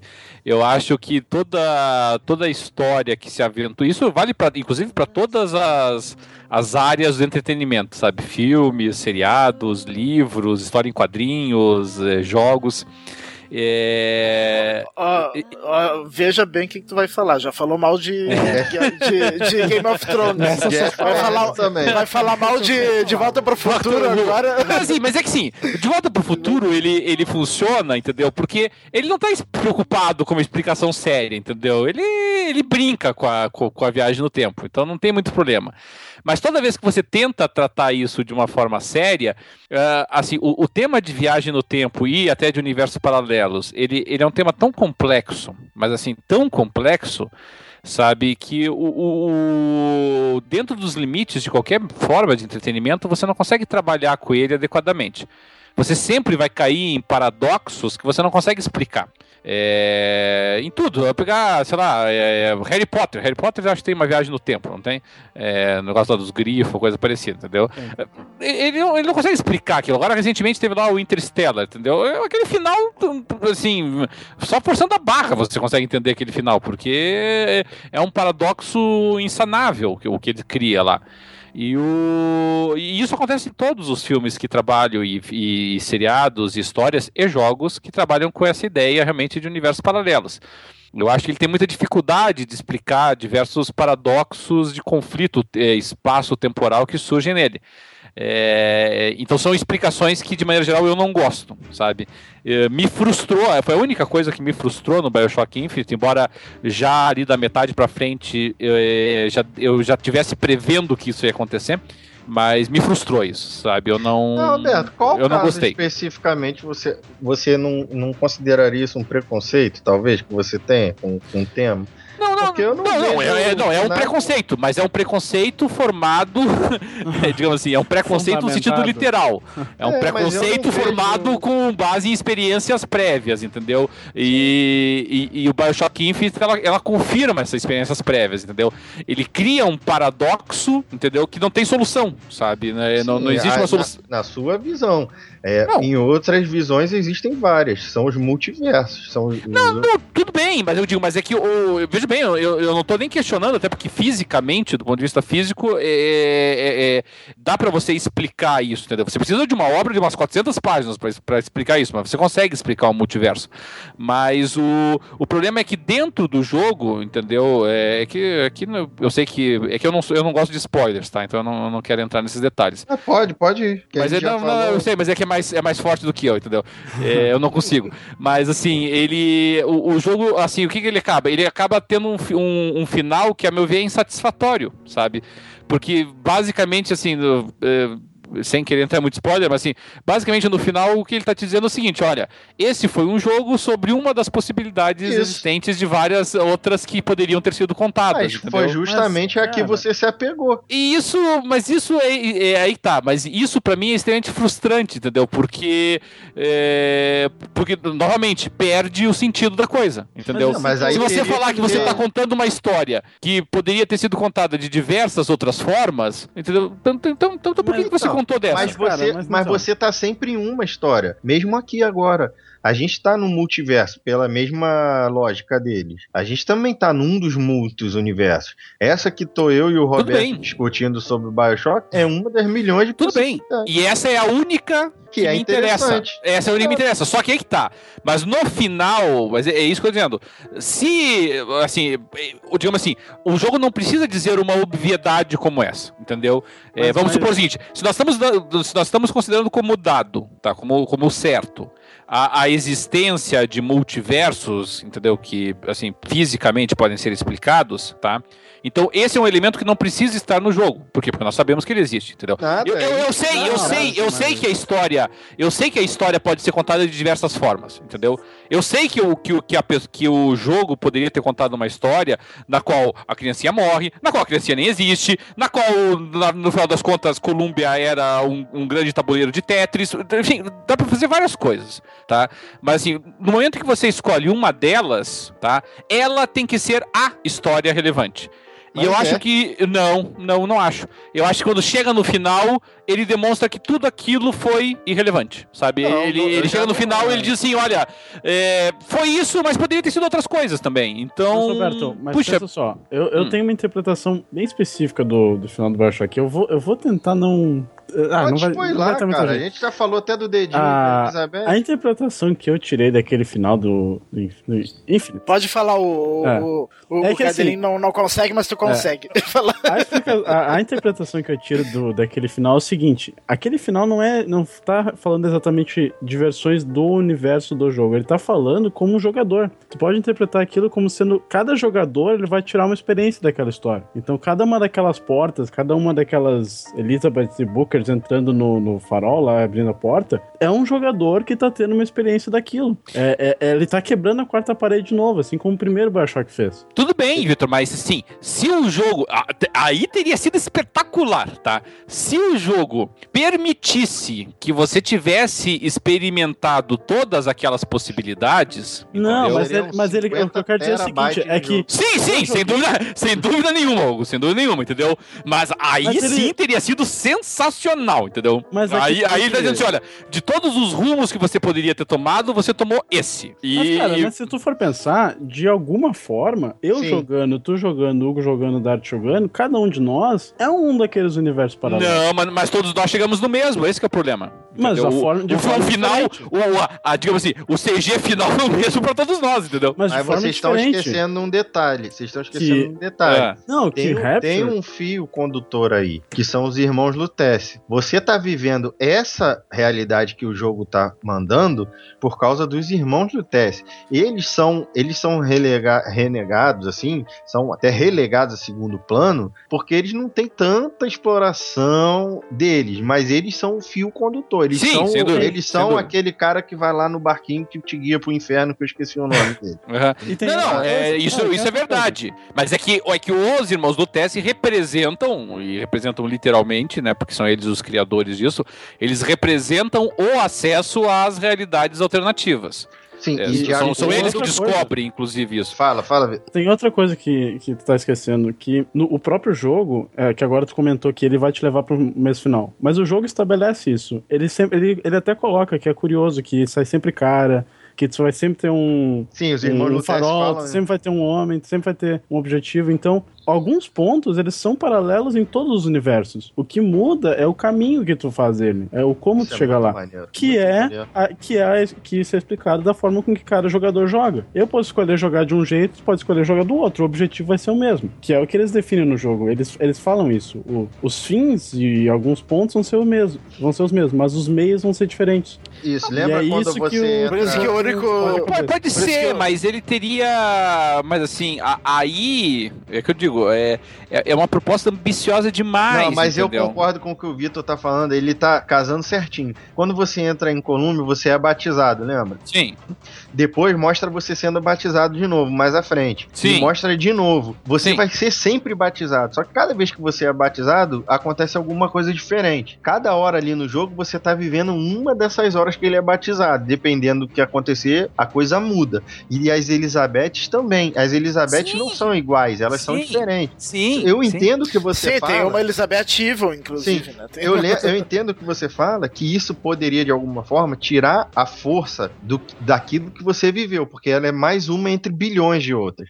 Só que, assim, aquela que você viveu no jogo tem todo o sentido de ser justamente porque você está inserido naquela história de Colômbia, você tem os irmãos Lutece, você é um jogador, você é um bêbado, depois você é o próprio profeta, porque o jogo dá essa reviravolta, e então isso tudo constrói um dos milhões de universos sensacionais que tem BioShock. Porque eu Sim. acho que assim, se o jogo tivesse um milhão de DLCs pra cada hora ser uma história, eu duvido que não seriam, sei lá, de desses um milhão, não seriam uns 100 mil sensacionais igual a esse. né? Sim, eu, eu, assim, eu- o que eu penso é que eu, eu é, é que o uma Mas coisa eu concordo. é que uma coisa pra mim na- na- coisa. É que uma, uma, uma coisa pra mim, na- quando você conta uma história, sabe, é, além do, do- da questão do propósito que eu já mencionei antes, é assim.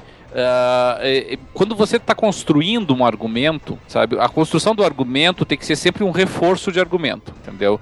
Então a, a ideia de uma argumentação é, e, e a história é uma argumentação, é que você eh, esteja sempre empilhando argumentos que reforcem o, o, o texto. Tá? Essa é a ideia central.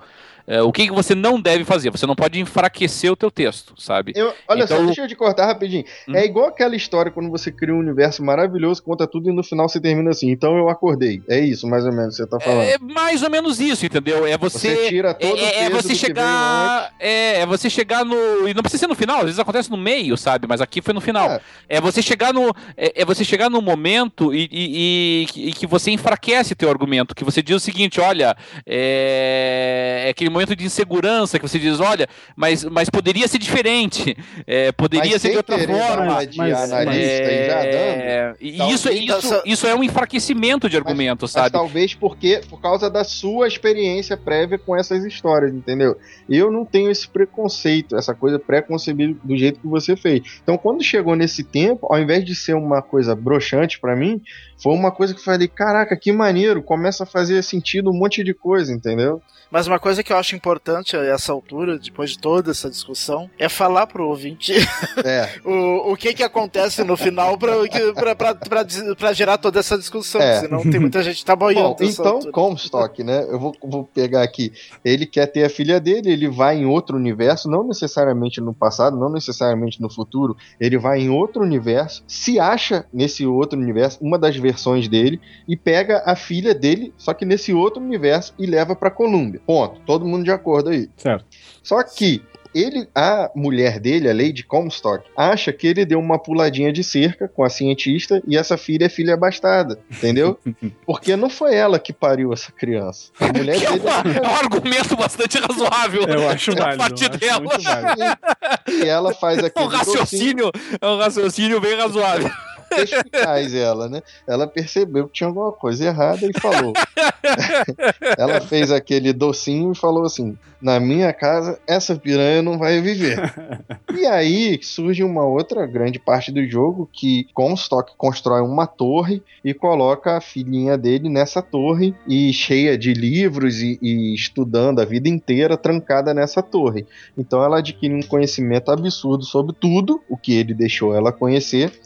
E da mesma forma que foi feito em Rapture, que tinha os Big Daddy cuidando da Little Sister, também tem o Big Daddy para cuidar dessa Little Sister agora. Tem o Big Daddy que é o Songbird, que é um pássaro que fica rodeado, é gigante, Pássaro mecânico, né? mecânico, que também foi é, manipulado para cuidar, para ter essa relação de, de amor e, e- e cuidado com a menina, e ela também tem essa relação que foi imputada na cabeça dela de que ele cuida dela, entendeu? Então ela fica isolada nessa torre, sendo estudada e observada o tempo todo, mas sem contato com pessoas. Então esse é um ponto importante. E aí você tá nesse universo para resgatar essa criança, porque você é o cara que entregou essa criança para você mesmo em outro universo. Olha que barato. Spoiler. E você vai lá para resgatar a sua filha que você entregou para você mesmo, que já era pai dela. Olha que barato. Só que você. Só que tu não sabe, e nem o personagem sabe que ela é tua filha. Isso. Você entra lá e, e vai seguindo ordens e vai resgatar essa menina para entregar para alguém. Só que aí, no decorrer do jogo, você entende que você é, é você mesmo e é o Comstock e, e ela é a sua filha. E o legal é que você vai se aproximando dessa menina no jogo e em nenhum momento é aquela aproximação é, sexista, né? Que o cara fica galanteando a mulher ou olhando Não, a é. bunda dela, É como tem no totalmente Char. paternal, É uma- assim, né? Isso, é, um- é uma distância que ele mantém, né? Da menina o tempo todo, assim. Ele é até meio seco com a menina, mas em nenhum momento você tem aquela, aquela cobiça ali entre eles.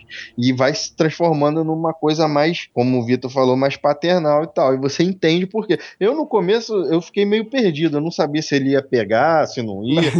Graças a Deus não pegou. Graças a Deus. Graças a Comstock, não pegou. Graças a Comstock não pegou. É muito legal. Depois, é assim, é difícil até. É legal a gente estar falando isso tudo pra pessoa que tá jogando ou vai jogar, porque é difícil. Não é fácil pegar tudo assim do jogo. Fica muita coisa no ar mesmo. Eu, eu particularmente, não tenho é, vergonha nenhuma de dizer. Eu tive que ler e voltar e joga de novo e lê e, e entende e escreve quem é quem. Chega uma hora que confunde. Eu não tenho essa habilidade de, de é, mapear o universo todo literário na minha cabeça. Sempre que eu tô lendo uma obra ou jogando ou vendo um filme, eu tenho que anotar alguma coisa para fazer as relações. Eu não sei se vocês são assim, mas eu tive que fazer isso, entendeu? E valeu a pena. Mas enfim, aí você vai e salva sua filha de você mesmo em outra dimensão. E aí que vem todo esse é, essa discussão que a gente está tendo aqui agora, porque o Roberto está argumentando que se você salva sua filha de uma dimensão só, nas outras dimensões talvez não tivesse acontecido nada disso e isso pode tirar um pouco a força dessa dimensão que você viveu.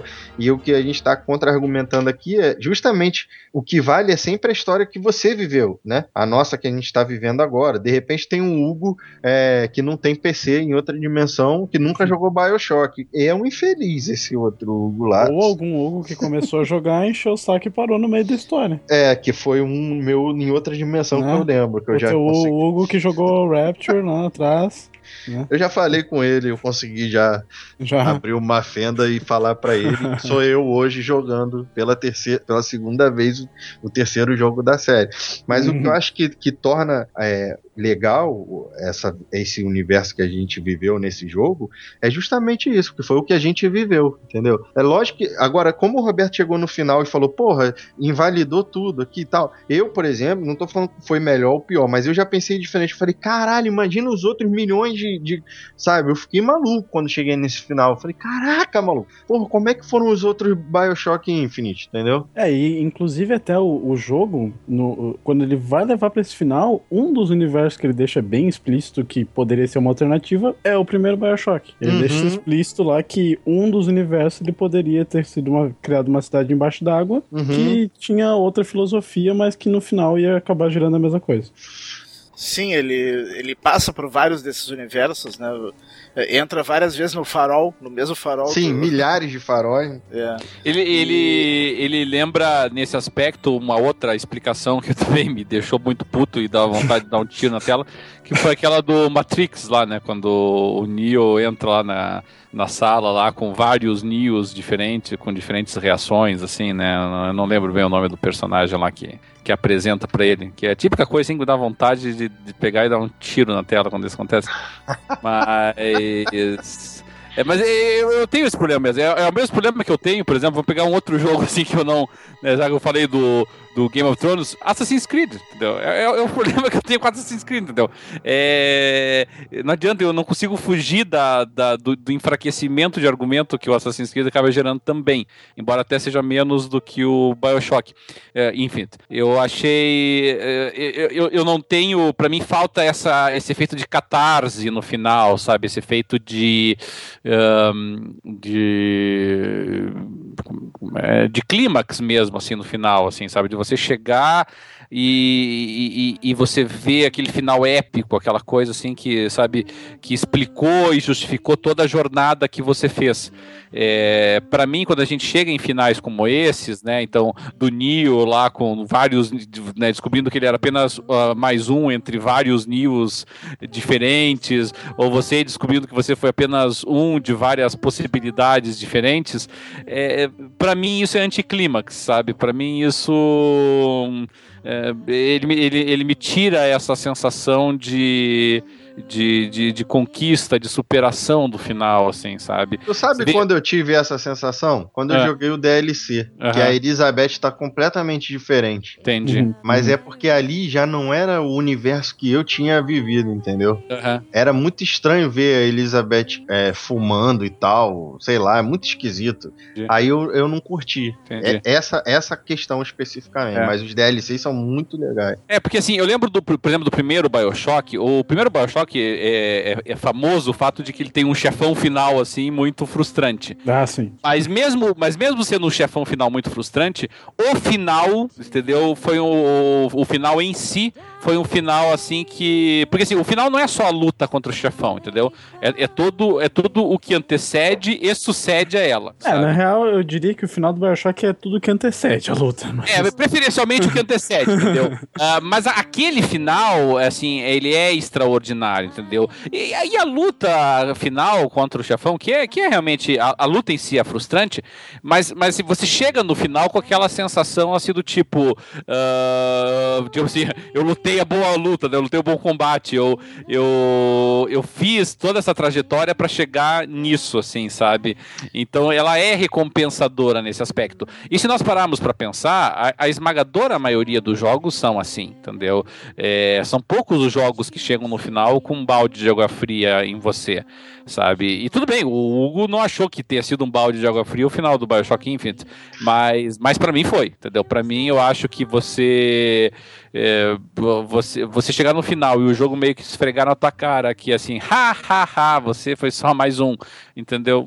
Puxa, isso, isso me, me, me- Eu confesso que me tira um pouco. Não tira as qualidades do jogo. É um jogo ex- excepcional. Mas, ah, mas diminui um pouco, sabe, aquela, aquela, aquela, aquela, aquele clímax, aquela catarse final, assim, sabe? Sim, mas o final do Bioshock Infinite não, não é só entrar nesses vários faróis, várias coisas. Tem ainda um- uma última coisa que acontece, né?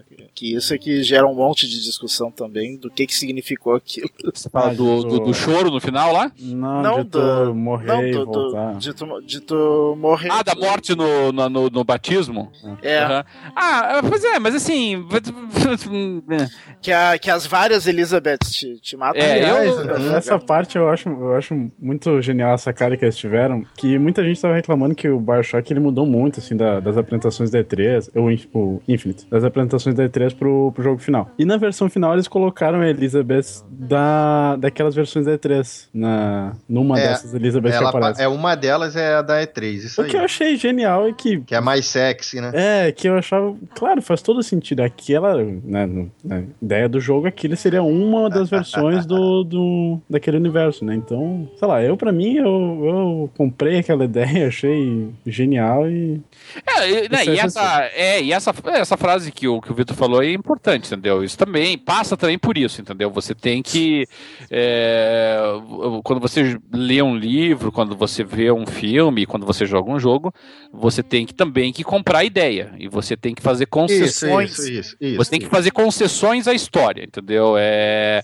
Porque assim, se a gente for também ser crítico demais com cada item, não, não avança, entendeu? Aí você vai ficar pensando por que, que o, o Master Chief pula tão alto com aquela armadura, entendeu? Vai. Ô, Roberto, eu, eu é a acho que suspensão da descrença, né? É, é, é isso aí. é, Eu acho que isso que você tá falando é muito importante porque é o que torna cada um diferente um do outro e o que torna as experiências tão díspares, né? Eu posso adorar uma coisa e você ou o Vitor odiar e assim sucessivamente. É, no meu conceito de multiverso, é, eu, é uma coisa que eu leio há muito tempo, lógico, como leigo, né? Não como Uhum. estudioso. E assim, eu sempre tive a sensação de poder existir outros de mim, só que eu sou o que importa, entendeu? Eu me apego a esse Sim, universo sim. aqui. E nisso nós estamos de acordo. É, eu e eu quero, que, eu quero que o outro Hugo se foda, porque não- eu tenho, eu tenho bem claro pra mim que se ele existir, ele é um problema dele, entendeu? É. Ele pode até estar mais magrinho que eu, em melhor forma, com mais cabelo, beleza. Se, Foda-se. se, tiver, se tiver um outro Roberto que tiver mais dinheiro que eu, se quiser me mandar uma grana pelo multiverso, eu não me importo. Mas, mas fora isso, eu não tô muito interessado. Mas eu, se- eu sempre tive essa, essa sensação, assim, de que se existem os multiversos mesmo, a minha vida é, é a que conta, independente das outras. Então, quando eu caí nessa. Nesse. Como é que eu vou dizer? Nesse enredo, né, do, do, do Infinite, eu, eu entendo, cara, veja bem, eu entendo perfeitamente o que você está falando. Eu concordo que, assim, dependendo de como você formou a experiência, como a pessoa formou a experiência dela sobre o multiverso, sobre os multiversos, eu entendo que um dos do- da- das sensações pode ser esse arrebatamento negativo, entendeu? Que você manifestou aí. Eu compreendo, acho perfeitamente compreensível. Só que, assim, por, por algum outro motivo, eu não tenho esse arrebatamento, mas eu consigo compreender. Eu acho que faz todo sentido mesmo. Muita gente deve ter, deve, deve pensar assim como você está descrevendo. Mas eu acho que aí sim, se a gente pensar na questão de, ah, vamos, vamos aceitar a desculpa do jogo, né? Porque a gente tem que aceitar muitas desculpas para esses dois jogos, né? Ah, aí, é, aí se me permite só a intervenção, mas aqui você usou uma expressão ótima, entendeu? É, eu acho que o Bioshock Infinite, em particular, ele exige muita concessão da Sim, parte sim. do jogador. Entendeu? É, esse que é o problema. Eu, eu, eu, eu não me importo de comprar a, a ideia, sabe? Mas em todos os jogos, pra mim, há, há um limite nas concessões que eu tô disposto a fazer, entendeu? E eu acho que. E, e de maneira geral, é, como eu falei, reitero, temas relacionados a universos paralelos, relacionados a viagens no tempo, elas exigem do espectador, do leitor, do jogador, muitas, muitas, muitas concessões. Sim, sim, Entendeu? sim. E, e- e isso realmente me incomoda. Se a pessoa não se incomoda de fazer essas concessões, entendeu? Aham. De, de, de abstrair tudo isso e mergulhar no, no jogo, com certeza ela não teve a mesma, o mesmo anticlímax que eu tive, entendeu? Sim, e- Mas, e, mas tem mais mim, um sim, detalhe. Eu tenho mais limites na- no, no meu espaço de, do que eu estou disposto a conceder à, à, à ficção, entendeu? Ah, realmente, aí eu acho que as pessoas que pensam como eu, que não não estão dispostas a conceder tanto, eh, com certeza elas devem ter ficado Pode limitar a experiência da. é, Agora, o que eu vou te falar, falta um detalhe também. Eu tô jogando os três em sequência, entendeu? Isso muda também de figura muita coisa. Como eu tô encadeando uma história na outra, fica muito mais fácil para eu fazer essas concessões e enxergar mais as similaridades e os paralelos e aceitar, vambora. Eu tô na, na correnteza, entendeu? Eu joguei o 1, o 2, o DLC do 2, o 3. Aí de novo o 1, 2, DLC do 2 e o 3. Eu tô nesse loop.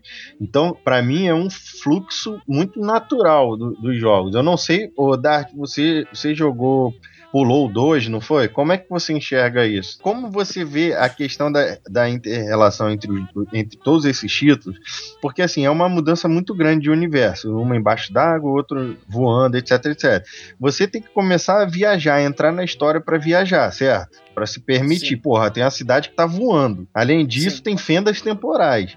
Além disso, tem porra, um, um cara que é um cientista que é a mulher, que é, são irmãos e são a mesma pessoa, são os irmãos Lutece.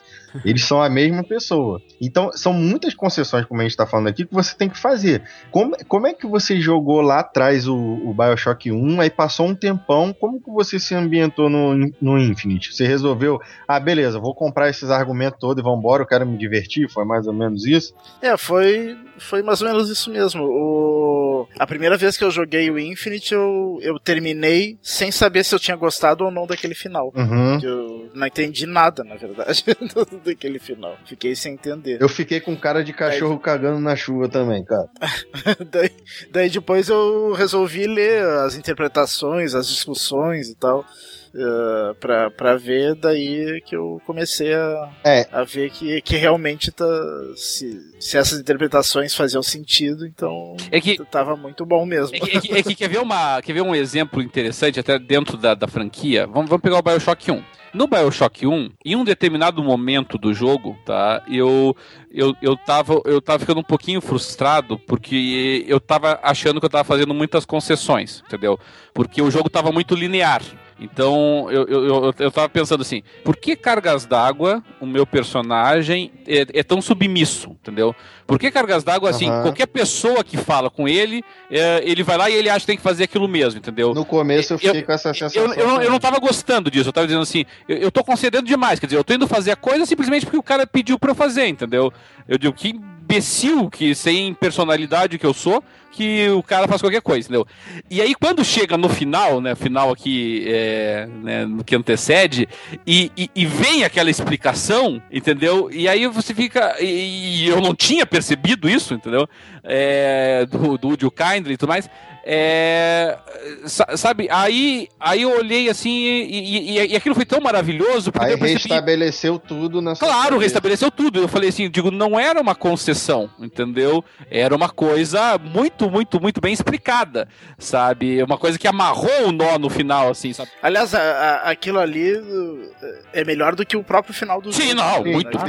Esse é o final. Vastamente virada- melhor do que o final, entendeu? essa virada do É, do entendeu? E, e ali, final, aí, e é ali eu, e ali eu pensei, sabe, aqui eu não tô, eu, eu, não concedi, entendeu? Não foi uma que concessão, descobre que, sabe? que ali tu descobre, inclusive, que tu não tá ali por acaso. Claro, claro, entendeu? Então, digo, então, assim, tudo aquilo que eu tava achando que era uma concessão, assim, que eu tava vendo, tá, tá, tá bom. Se ele quer que eu vá lá fazer isso, então eu vou, porque já vi que se eu tentar fazer outra coisa, essa porra dessa história não vai pra frente. entendeu? Então, aí ali eu vi que não era uma concessão, entendeu? E podemos até dizer assim, ah, que foi uma forçação de barra, digamos assim, pra tentar explicar a linearidade do jogo, jogo, mas ainda assim funciona, sabe? E, e infelizmente, realmente, no Bioshock Infinite, é, que eu até tava esperando por alguma coisa assim, entendeu? Eu, eu, eu, eu cheguei, eu, eu tava desconfiado que o final ia ser aquele que acabou sendo, mas, mas eu tava ah, na esperança. Não, não, não, não, não, não, não, não. não. Não, não é. Ciência dos multiversos? Você não, não imaginou que ia ser aquilo? Ah, sim, a dos multiversos, sim. Mas qual o final que você tá falando? O Não, não, não, eu não tô falando de, de você ser morto pelas, pelas guriazinhas, entendeu? Não é, não é isso que eu tô Ah, falando. Tô falando do final no sentido assim, de você chegar e descobrir, bom, primeiro que você era o próprio cara, entendeu? E que você é apenas um dos diversos universos alternativos e das hipóteses que o cara teve pra, pra, pra atingir o objetivo Não, dele. concordo. Vamos lá, você. A gente tem um argumento fraco lá dos multiversos que estraga a experiência para algumas pessoas, beleza. Mas quando você caiu a ficha de que você era, era Comstock e era o, pai da Elizabeth, que era a Ana e tudo mais, isso já não foi tipo uma epifania no negócio? Não foi Não, uma- eu, não, isso eu posso dizer com tranquilidade, entendeu? Que eu já, eu, eu, eu já tinha percebido isso antes de chegar a notícia. Não foi, não foi uma, não foi uma coisa assim tipo sexto sentido, sabe? não foi nesse, não foi nesse naipe, não, sabe? É, eh, isso eu posso dizer com tranquilidade que, que não, entendeu? Eu já tinha, é, principalmente quando eu tava lendo ali as, é, até as conversas dos irmãos Lutece e, eh, e o cara querendo ter um filho, eu pensei, eu digo, essa, essa guria é minha filha, entendeu? E pra mim já tava meio claro, muito antes até da cutscene lá com ela chorando, assim, já tava meio claro pra mim. E, e, e no mesmo momento em que eu já tinha percebido isso, e, e foi antes da revelação, eu já tinha pensado, eu digo, esses caras vão fazer que seja vários multiversos no final. Entendeu? E eu tava com medo, digo, eu não quero que seja isso, entendeu? Eu quero que ele vá me dizer que não, entendeu? Que era a única alternativa possível, imaginável, eh, e lamentavelmente não foi, sabe? Então, realmente, nesse aspecto me frustrou. Ah, eu, eu posso dizer assim que eu não tive essa perspicácia, eu demorei muito pra ligar vários pontos, inclusive porque eu acho que tem muito, é, muito conteúdo no jogo, né? São muitos personagens interessantes pra caramba. O Co- Comstock é interessante. O Fink é interessante. A Elizabeth, porra, é muito interessante. Você mesmo é interessante, o, o The Witch lá. Ah, tá. Não, você, o Roberto não. O Roberto não. Esse cara agora tá sem graça. É, é. Os irmãos Lutece, os irmãos Lutece, A única coisa que eu acho que foi muito mal aproveitada no jogo foi aquela. Não, a Guerra Civil eu até achei que ficou legal, mas a. Aquele. Mini Big Dead lá. O, como é que é? O, o Ha- o Handyman. Ah, o. Handyman. é, é mesmo, ficou pouco, né? É. É mesmo, cara, é verdade. Não, não, não se tirassem, não, não ia fazer falta nenhuma. Ele, ele em algum lugar, É. alguma mulher num dos audiologs falou que o marido dela tinha virado um handman e tal. Aí dá um componente mais humano, assim. Eu não lembro especificamente É, ele- qual era o, o- E depois, quando tem a- quando você chega lá embaixo na favela e O Handman era como se fosse um feitor, né? Porque quem fazia o trabalho pesado lá eram, Era- eram os negros. Então, né? é, eu lembro em três vezes que ele aparece. Nessa, nesse audiolog, é, aparece de forma né, importante, porque ele aparece no começo também, quando você chega à cidade, né? Tá naquele carnaval lá, ele é mostrado. Depois, quando você tá lá na favela, que tem aquela guerra civil lá embaixo, se você for pra direita, assim, fora do fluxo normal, você vai ver alguns é, revoltosos, né? é, com um pé em cima da cabeça dele tirando foto. Vocês chegaram a ver isso? Não, não cheguei a Eles, ver. é, Sim. eles É, e, e tu só tem uma luta contra um Handman. Isso, né, isso. acho, E depois ele aparece naquela hora que você tá no dirigível, indo pegar as armas, né? Na verdade, quando a, a- aquela revoltada lá, que ela lidera os negros e tal, Sim. quando ela Ah. rouba o teu, quando ela rouba o teu dirigível e ela te joga pra apanhar desse esse cara que tá de feitor lá dos escravos, não é isso? São os, são os quatro momentos Sim. que eu lembro desse cara. Passou muito mesmo, assim, faltou, né? É, é que eu acho É. que ele foi colocado mais como questão de desafio de jogo, né? Porque não poderiam colocar o pássaro toda hora. Ia ficar meio sem sentido. Então acho que pra ter alguma coisa mais Mas o complicada. Patriota- Eu, mais- eu, eu, eu, eu, eu achei, eu, eu achei o pássaro chato, sabe? Pessoalmente. Pô, me amarrei, cara. No pássaro? Adorei aquele pássaro. Não, eu, eu- a, não, a ideia dele eu achei interessante, mas a participação que ele tem no jogo eu achei chata. É, mas depois no DLC, é por isso que eu acho que esses, esses jogos, cara, eles têm que ser uma experiência única. Tem que começar um 1 e até o DLC, do, os últimos DLC. E depois no DLC ele fica mais legal ainda. Porque o, o E- combate com ele, por exemplo, é outro combate que eu acho extremamente anticlímax. É que não é bem um combate com. É, ele, né? quase uma cutscene. Pois é, é, por isso que eu não, assim, não... Tu, tu nunca combate ele Direto, né? diretamente, né? É isso... Ah, é, e- isso me isso- lembra isso aqui que a gente falou ele- pouco. É porque ele foi apresentado dos trailers ainda por cima do jogo, né? E eu, e eu tava empolgado, eu digo, vamos, vamos enfrentar esse bicho aí, entendeu? E. Neca. Mas o que eu acho legal dele é que ele foi a mesma tecnologia, digamos assim, que, é- que eles chamam de imprint, né? Que cria essa ligação artificial entre o Big Daddy e a Little Sister, que criou a ligação artificial entre ele e a Elizabeth. Em algum momento do jogo isso é até explicado, né? Mais especificamente, né? Tem os quadros Não, lá. A ideia dele Sim, e a sim. relação dele com a Elizabeth é interessante, entendeu? E- Sim, eu mas não- de fato ele não foi bem explorado. Eu tô dizendo a exploração dele no jogo. No jogo, eu achei que a- as aparições dele foram chatas, entendeu? Foram, Ah, assim... é, cá entre nós, os combates de- do Bioshock Infinite são muito bons, mas é, são basicamente a mesma coisa do começo ao fim, né? Tem Sim. um patriota ou outro, tem aquele que parece a morte lá, que, é- que anda com caixão, tem os inimigos é, ordináriozinhos e não tem muito Eu, eu mais. que gosto, eu gosto mais dos combates com os inimigos ordinários do que com os chefões. É, aí, aí vem Eu, o caso. eu que- gosto mais do combate com as hordas, entendeu? Do que com a. do que com os, os, os, os, os mid-boss, né? Que a gente chama. É, e a gente acabou que não falou, né? Do gráfico, que na minha opinião é espetacular. Ah, ah, sensacional. Ah, Eu tô, eu tô jogando no PC com tudo no talo, no máximo, e é fantástico. O visual é tudo muito bem cuidado. Os shaders, as texturas, os efeitos, é tudo lindo no jogo, maravilhoso, lindo mesmo. E, e Eu- era um, e era um desafio muito maior do que nos outros, né? Porque no Bioshock 1 e 2, como você tá meio enclausurado, Sim. então você tem muita mais facilidade de, de, De esconder, né? dentro do cenário, claro. Agora, quando você joga lá pro, pro um horizonte infinito, assim, ô, meu amigo, aí complica É, muito. é. Eu, eu, eu dou especial é, atenção ao trabalho que eles tiveram com a iluminação do jogo. Que eu acho que é esplendorosa. Assim, não é uma iluminação ultra realista, não é isso. Mas é uma coisa assim meio de sonho, né? E é bonito pra cacete.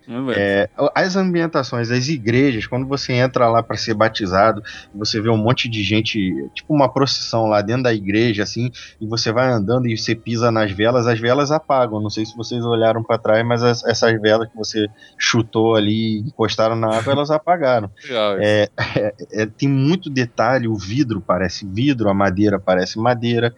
É, você olha para o horizonte, como o Roberto falou, você vê a cidade toda flutuando e cada uma balança assim, independente da outra. Então você sabe que é mentira, você sabe que é polígono, você sabe que é 3D, mas você de alguma forma sente que está num, num mundo, né? Ali Um mundo numa de verdade, cidade. né? Inclusive tem cenários fantásticos como a praia, que você cai lá com Muito a legal. Elizabeth Muito legal. essa praia ela é, é como se fosse um Projac, né, um cenário da Globo, e ela também está flutuando. Então a praia é só até um ponto, porque depois a água cai lá embaixo, cai lá É, nos Estados É como se Unidos. fosse uma lá. borda, uma, uma piscina de borda infinitas, né? E você tem NPCs nadando também, e, e É. na areia pegando É. sol. É uma das dançando. melhores, na minha opinião, uma das melhores passagens do, do jogo. Vocês têm muita coisa pra fazer, né? Você só passeia por ali, mas é muito bacana. É, e você tem igrejas, tem é, memoriais, você tem museu, você entra dentro, você entra dentro não, você entra no meio de uma representação da guerra civil lá, da guerra mundial lá, você vê a luta contra os índios, contra os chineses, tu- só que contado como se fosse um, um teatro, você vê placas de madeira assim, é, representando os soldados, né, as multidões. E você anda ali no meio disso tudo e é tudo animado, como se fosse um parque de diversões. Cara, é. Tipo, você tem cenas memoráveis como os cantores lá que vêm num barquinho voando e Ah, param e começam a cantar a capela na sua frente. E você fica parado olhando falando, caceta, o que, que é isso? E cenas em que você pega um violão e toca e a Elizabeth começa a cantar Uhum. e dá, e dá uma laranja pro menininho que tá com medo. Cara, eu, eu vou jogar de novo. Acabar. eu vou jogar a terceira vez esse jogo, você pode anotar aí. Eu já tô com 120 horas de Bioshock. Nossa Um, senhora. dois- Acho que se eu somar os meus três Bioshock, eu não chego nisso. É, 120 horas. Pode somar, vai lá no meu Steam lá e pode ver. É, não tô duvidando, não. É, e eu E, mas, mas uma coisa que eu queria saber de, de vocês é o que que, o que que vocês pensaram do, do- voltando ao final, ao final mesmo da, da morte dele, afogado pelas várias versões da Elizabeth. O, o significado daquilo, na primeira vez que eu joguei, eu não entendi nada. pra falar a verdade. É, eu acho que isso vai muito da ideia do multiverso, né, cara? Eu acho que foi o É, a- a- uma interpretação que eu li pela internet aí, que eu vi que em vários lugares o pessoal fala, que seria a única forma de, de, De acabar, né? de terminar, com a- de acabar com aquilo tudo, Sim. senão ia ficar sempre. Sim, claro. É pra quebrar o círculo, né? Que, Isso. É que assim, Olha você. Porque. nem, assim, que nem a música do, do jogo. É, é, você, assim, po- por mais que você tenha vários multiversos, entendeu? É, vo- você ali é a representação de todos eles, entendeu? Então, ah, se, se todas elas estão presas e subordinadas ao jugo desse cara, que é o Comstock, entendeu? Ah, que evolui, pelo menos em alguns cenários, para ser aquele, aquele ditador, aquele tirano, entendeu? O que você faz? Você elimina o problema. Então, se o problema é o cara, vamos eliminá-lo, sabe? É, é claro isso, entendeu? Quem que é o vilão da história? Ele, entendeu? Ele é o vilão, entendeu? Ah, mas em determinados multiversos ele não é. Bom, mas não vou correr riscos. É, ele Não. vai ser sempre. Isso é, isso é bem falado no jogo. Não importa, né, a ordem das coisas, não importa. Vai ter sempre. É bem específico. ah, Eu não vou lembrar a frase agora. Vai ter sempre a versão dele com estoque e a versão dele Booker. É, é. que- que é- Isso é, isso é explicitado. É muito firmemente em alguma parte do jogo, assim. Não sei se era no final, não lembro. É, é uma frase bem determinista, assim, sabe? Não importa, não sei o que, não sei o que, vai ter sempre. Eu vou ter que achar essa Não, frase. É, alguma algum- coisa que vai ser sempre o, o vilão, o herói, a, a mocinha, o farol, não sei o que. É, eu eu, eu É. só não acho, eu só não acho que o final, que assim, é, é- porque assim, novamente, é o paradoxo do final, entendeu? É você a- as, as diversas as diversas Elizabeths matando ele não resolve o problema, entendeu? Porque continua existindo vários multiversos, entendeu? Ele, ele na verdade ele é só simbólico no sentido de que é, essa é a única opção que, que sobra pra elas, entendeu? É eliminar o problema. Só que ela não vai conseguir eliminar o problema. Então, o problema vai continuar existindo, porque aquilo lá é só uma das diversas possibilidades. Ah, a frase é, é da Elizabeth Comstock. É sempre há um farol, um homem e uma cidade. É, é. Então, assim, ali, a meu ver, não é uma coisa assim concreta do tipo, agora finalmente todas as Elizabeth são livres e o cara morreu. Não. Então, ali é só uma indicação de que, assim, é, vo- você vai ser o vilão, não importa o que você faça, e a única forma das Elizabeths é, serem livres é eliminando o problema. É, e, te- e tem É, outra frase que é a do batismo, que é assim, é, eu, vou, eu vou ler traduzindo, né? Uhum. É, um homem vai até a água do batismo. É, um homem é, é enfiado na água do batismo. Um outro homem surge, Uhum, nascido novamente, que é o que é o batismo, né? Aí ele fala assim: Mas quem é esse homem que fica ali embaixo d'água? é. Uhum. Talvez ele seja tanto o pecador quanto o santo, até que ele é revelado para os olhos do homem, entendeu? Isso foi o, o próprio Comstock que falou. Ou seja, ele fala o seguinte: cada vez que você é batizado, um novo homem nasce. Mas e aquele que morreu? Ele talvez continue em algum outro universo, entendeu? Que ele É, morreu e- naquele universo. Ele, ele nasceu de novo naquele universo, mas em outro universo ele continua. É que entendeu? se ele faz um. Acho que é a história do Comstock, até que ele, ele é ferido numa, naquela guerra do, da China, e daí ele, ele é batizado, e daí numa do, num dos universos ele é batizado e vira o, o Comstock, e no outro ele é batizado e vira o Booker. uma coisa assim. Uhum. Tem esse paralelo também que eles fazem no jogo. Sim. É. E aí. E, é, Ah. e a- o afogamento é pra evitar que, que ele surja tanto como um como como. Isso. É. É, ele... É isso aí, fechou. Tá bom e pra aí, ti, fa- Ah, eu, mas é que eu digo, é, é- é- no final das contas, anticlímax, entendeu? Por isso que eu tô dizendo. Enfim, aí a gente Ah. falou do combate, né? Falou pouco. Eu acho os poderes muito maneiros nesse, nessa, no Infinity. Eu acho o, o gancho, o Skyhook lá, que é o gancho que você usa, que você roubou do policial lá no começo do furdunço todo. Eu acho muito maneiro. Eu me amarro em ficar passeando pelo aerotrilho com ele. Acho Mas muito lutas Sabe que eu- sabe- quase, né? Porque... Sabe que eu na prática eu não usava muito ele, não. Nem pra executar o- os inimigos. Ah, isso sim. Nossa, eu usava direto pra fugir das lutas. Não, Eu e tem muito. Ah, é, eu usava mais pra escondia, fugir. É, eu usava mais pra fugir, não. E tem muito fugir, colecionável que você só alcança usando ele pra, pra chegar em outros locais, né? Escondido. É.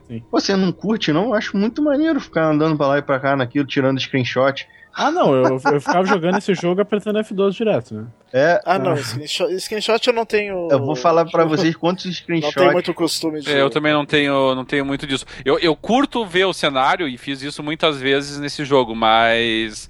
Mas, assim.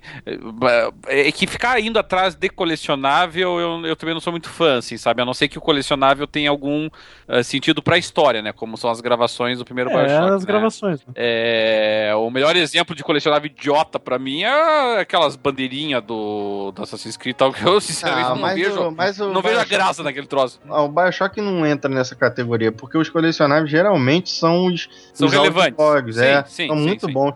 E assim, a, a liberdade que o jogo te dá de explorar o cenário, como eu gosto muito dos cenários de Bioshock, é, eu gosto de parar em vários pontos e ficar olhando, até pra tirar screenshot mesmo. Você sabe quantos screenshots eu tirei do Bioshock Infinite? Hum. Na primeira jogada e nessa segunda que eu não acabei ainda? 1151. eu acho, eu acho que na minha biblioteca do Steam Vai lotar o HD de. Ó, cada uma tem 6 mega. Nossa. Tá em Full HD, né? Deixa eu ver quantos mega isso dá. Muito. 158 vezes 6. Ah, não sei. Não, Não é mega, é giga, vai dar 6 giga. não tá- sei lá, cara. Claro que vai dar. Se você tem mil e poucas e cada uma tá com Seis. 6 mega, 6 giga. 6 vezes Mil. 1158. 7 GB. Hã? Ué. 7 GB, fora os filmes, né?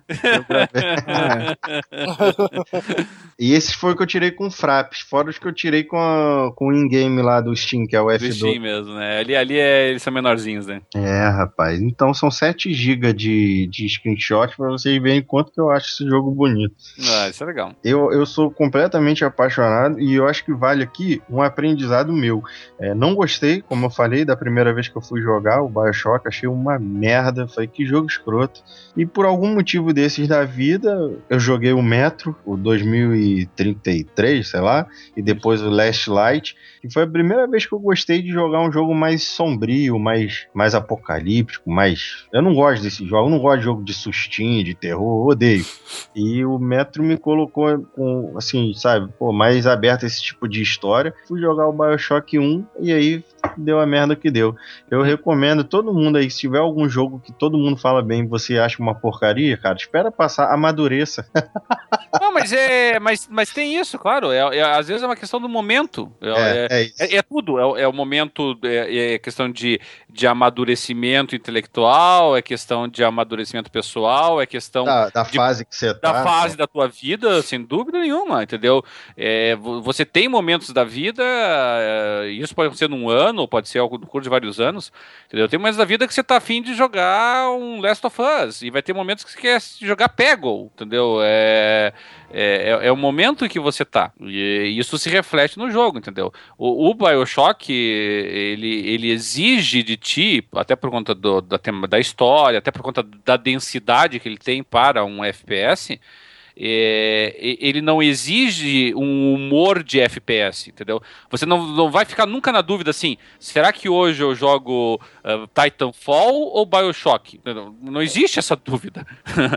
A tua dúvida pode ser, será que eu jogo, de repente, Bioshock ou Final Fantasy? É, aí tá uma comparação talvez até um pouquinho melhor, apesar de serem estilos diferentes, entendeu? É, é, é- é humor, é, é disposição pro jogo, entendeu? É uma disposição diferente que você tem que ter. Sim. Se você vai jogar Bioshock pensando assim, é, tô na dúvida se eu vou jogar Bioshock ou Call of Duty, não, não, não- não pode ter essa dúvida, entendeu? É, Sim, é não outra tenha coisa. dúvida. Ele É. exige, ele exige um, um comprometimento ali. Não dá pra você jogar e ficar uma semana sem jogar. Você vai. Não, muita não, coisa você vai perder, as referências e tal. É, é como se fosse um- uma série, né? Você tem É. que acompanhar, tem que até dar uma estudadinha ou outra pra pegar alguma coisa que te escapou e É, tal. essa é a grande razão. Pô, pô, tô jogando Deadly Premonition agora, que é de 2009, 2008. É, essa é a razão pela qual eu gosto de revisitar os jogos, assim, sabe? Porque às vezes tem jogos assim que na época eu não gostei, na época eu não, não tava curtindo o estilo, ou não tava com humor simplesmente pra jogar, sabe? E de repente surge o humor depois. Depende você pensa assim, puxa, tô afim de pegar agora um jogo assim que, que me faça pensar, entendeu? Quero um jogo assim que vai ser cabeça, assim. E aí, de repente, você vai jogar lá um. Você vai jogar um, um, um To the Moon, por exemplo. Você vai jogar a- até um Bioshock, se for o caso. Você vai jogar é, um, um, que mais a gente pode citar aqui? É, deixa eu pensar no outro exemplo bom. Mas enfim, vai pensar em, em jogos assim que vão. vão que, que, que vão. O Last of Us, em certa medida, entendeu? Vai pensar em jogos que vão te, te tocar de alguma forma, assim. O Heavy Rain, por exemplo. Sabe? E vai ter outras horas que vai ser assim, quer saber de uma, eu quero dar tiro hoje, entendeu? Vai jogar um entrar Call of Duty. multiplayer do Call of Duty, você vai jogar um Halo, você vai jogar. Titanfall, que nem história Claro, vai jogar Titanfall, vai entrar ali, eu quero isso aqui, eu quero me estressar, entendeu? Vai É, hora e que você vai vale querer... de a referência aí, é, eu nunca zerei um jogo duas vezes na mesma plataforma. Eu já zerei Crysis no, no PS3 e de novo no PC e tal, mas eu nunca zerei um jogo duas vezes. E eu tô, e eu tô zerando todos os BioShock duas vezes e vou zerar as, as três daqui a pouco, entendeu? Então, é, eu acho que isso é um, é um É, eu- testemunho de o- como o jogo é rico, porque, pô, eu me enjoo de um jogo, cara. Jogando uma vez, eu fico de saco cheio, eu nunca mais olho pra aquele jogo. E eu tô, eu tô zerando pela segunda vez os três e os DLCs, entendeu? Então vale é, como um, um testemunho de como o jogo é rico, como tem coisa pra você prestar atenção que você não deu tanta importância em algum momento, e você é, se afeiçoando mais com cada personagem, conhecendo cada mapa, cada cenário, porque é muita coisa pra explorar. Por exemplo, esse, tema da favela tinha passado quase des- despercebido pra mim da primeira vez que eu joguei o Infinite. E agora eu já joguei com mais calma, porque, por exemplo, tem uma hora que eles estão prestes a. Você tá prestes a chegar num lugar e você recebe uma dica do jogo assim, ó. Nem sempre o tiro é a primeira coisa que você deve fazer. Alguma coisa assim que ele fala. Na primeira vez que eu joguei, eu joguei matando todo mundo, entendeu? Dessa vez eu escutei de novo essa frase e falei, peraí. Quando eu cheguei perto, tinha uma aglomeração assim, né? Os caras meio nervosos, eu falei, vão atirar em mim. Aí tinha uma fenda que a Elizabeth podia abrir que dava comida, entendeu? Eu abri essa fenda, apareceu comida, ao invés da galera me matar, foi todo mundo pegar comida, que tava todo mundo passando fome. E foi um daqueles momentos que você para e fala assim, cara, que maneiro, sabe? Eu só ficha porque eu joguei de novo, entendeu? Uhum, uhum. E, e valeu a pena por causa de momentos como esses, assim. O jogo é muito profundo, ele não, não é raso, nem um pouco. Quando você acha que é uma coisa boba, assim, você para e fala: Caraca, que maneiro, cara. Porra, tem mais coisa por trás. E assim vai. Eu joguei duas vezes um também. Acho que duas vezes e meia. Eu cheguei a começar uma terceira, mas não terminei. O dois eu acho que eu só joguei uma vez. E o Infinite eu joguei duas também. Ah, tu já jogou as duas? Quer dizer, eu não tenho certeza se joguei. Não, eu acho que eu. Eu joguei algumas partes de novo, eu acho. Até a metade, mais ou menos, depois joguei mais partes de novo. Não joguei inteiro da segunda vez. E, e os DLCs, né? Os DLCs do. Do Infinite são, são muito bons. O primeiro Bioshock ele não teve DLC, né? É. Ele teve até uns DLCs que davam só uns uns plasmides diferentes, né? Até uma coisa que a gente acabou passando e não, e não comentou é, é plasmide, Adam e Eve, né? Qual a diferença entre eles e... É, eu já sabia que muita coisa a gente não ia nem conseguir tocar, né, no assunto. É, mas resumindo, Adam é a substância que descobriram na lesma aquela e que a que a que as Little Sisters conseguem multiplicar mais e tal e extrair e, e é o que possibilita os poderes. Uh, plasmides são os poderes criados a partir de- do, do Adam, né? Vários diferentes. E a Eve é o Combustível. é tipo é, é o tipo combustível, a liga que faz ativar os poderes do, Adam. É, e Adam é Adão e Eve é Eva, né? É, é. Mais uma Nossa, eu referência. nunca tinha me ligado disso. Sério? Sério. Sério? E os, Mas- e os plasmídeos são os vigores lá do, do, do É, Infinity. é a mesma coisa. Inclusive, nos DLCs do Bioshock Infinite, eles explicam um pouco mais as, as ligações entre eles aí. É, e Eve é o sal, né? Eve É. é. sal e o plasmídio é o vigor. E eu acho até que a gente até não... E, não, e no, no, no Infinite não tem o Adam, né? Cara, Não, não é muito explicado É, isso. não tem, Não, mas não é pegam o. É a mesma história, só que não, não, não- você não colhe o Adam. Você E só não tem sal. também, né? Ou eu tô, tô Não. viajando. Que eu acho que no Infinite não tinha isso do. É, no do Infinite vício. você tem alguns inimigos que tem aquelas propriedades, né? Tem um cara lá do fogo, tem o do corvo, mas você não tem os splicers, né? Que são os, os indivíduos que foram. que viraram as aberrações. Você tem como se fossem os espíritos, assim, uma coisa meio doida, não é isso? É a personificação, assim, do poder. É, tal. é isso aí. Aham, aham. É uma coisa que fica mais na coisa da mitologia do que da, da modificação física do ser humano, assim, entendeu? É, o, e os DLCs do, do Bioshock Infinite é o Burial at the Sea parte 1 e Burial at the Sea parte 2, que seria enterro no mar, né? Uh, É. Funeral no mar. Uhum. parte 1 e parte 2. E é muito interessante porque tu joga com. Na primeira parte joga com o Booker, na segunda parte com a Elizabeth. A Elizabeth. E em Bioshock. Uhum, em, Bioshock em Rapture. em, em Rapture. E em Rapture, uh, poucos dias antes de estourar a Guerra Civil, Uhum. né? Aliás, o. Então a cidade ainda tá inteira, ainda tá. E o que é melhor, que é na engine do Infinity, é- do Infinity, Sim, é. Sim, é. que é muito mais Daí bonito. tá super, daí tá super bonita o Rapture. Daí mostra quando o, o Andrew Ryan baniu o Frank Fontaine lá. Ele, destaca, ele praticamente isolou uma parte da cidade lá, afundou uma parte da cidade que ele ficou preso lá. Né? Que isso a gente só via por audiologs lá no, no Bioshock. O, o primeiro episódio eu até tenho que dizer que eu não, não gostei muito, assim, que eu achei meio. meio. meio fácil, assim, a- o que ele foi, porque ele basicamente pegou o cenário do de Rapture e colocou o, a mecânica do Infinity ali. Não sei, não. Não agregou muito pra mim. Mas a segunda página que tu tem toda aquela parte de stealth com a Elizabeth, é, era outra É, mecânica. porque muda, cara, total, aquilo- porque muda totalmente, né? Sensacional. Vocês sabem qual foi a parte que eu fiquei mais, assim, chocado? Foi com a parte das Little Sisters, cara. Elas ficaram, elas foram muito mais exploradas como narrativa ali, vocês não acharam, não? Do, deles, delas serem. É, do orfanato, aquela, orfanato e tal. a fila que elas fazem com aquela mulher lá comandando elas e tal. É, mas isso já tinha. ah, ah, quer dizer, a gente não tinha É, visto é, no Bioshock é, é. 1, mas a gente sabia pelo, pelas É, fitas. sim, aqueles sim. videozinhos, né? Mas eu achei muito, é, foi impactante, assim, a cena pra mim. Achei muito É maneiro. porque, porque como o Dad falou, né? o- tu chega antes de estourar a guerra. E então tu vê a, a Rapture funcionando, assim, né? As pessoas convivendo, falando dia a dia. Sim, e as Little Sisters andando com os Big Dads lá e no meio das pessoas. Isso. Normal, coisa assim. E ninguém mexia com elas. Ah, Porque os Big, porque os Big Dads são. Eles são pacíficos desde que tu não mexa com as Little Sisters. Né? Ou com eles mesmo, né? Senão ataca ele. é. Agora, em questão de, de, de história, eu acho que o primeiro DLC ele não, não faz muita coisa, né? Ele só dá de novo aquele final ali dizendo que ele tem que morrer. né? Basicamente isso, para que ele serve. Hum, É, ele, ele serve pra gente poder ver Rapture uh, uh, inteira, né? Ainda. Ah, mas em questão de história, assim, ele não. É. não é, ele é uma né? pré-história. É que a né? gente, é, é que a gente sempre te- teve vontade de, de jogar em Rapture inteira, né? Eu sempre tive, pelo menos. É Ah, isso sim. que, eu, isso que Sim, o Dark é falou que eu acho mais legal de você poder jogar tudo e os DLCs e rejogar. É porque você vai criando a- a- aquela, aquele mundo na sua cabeça.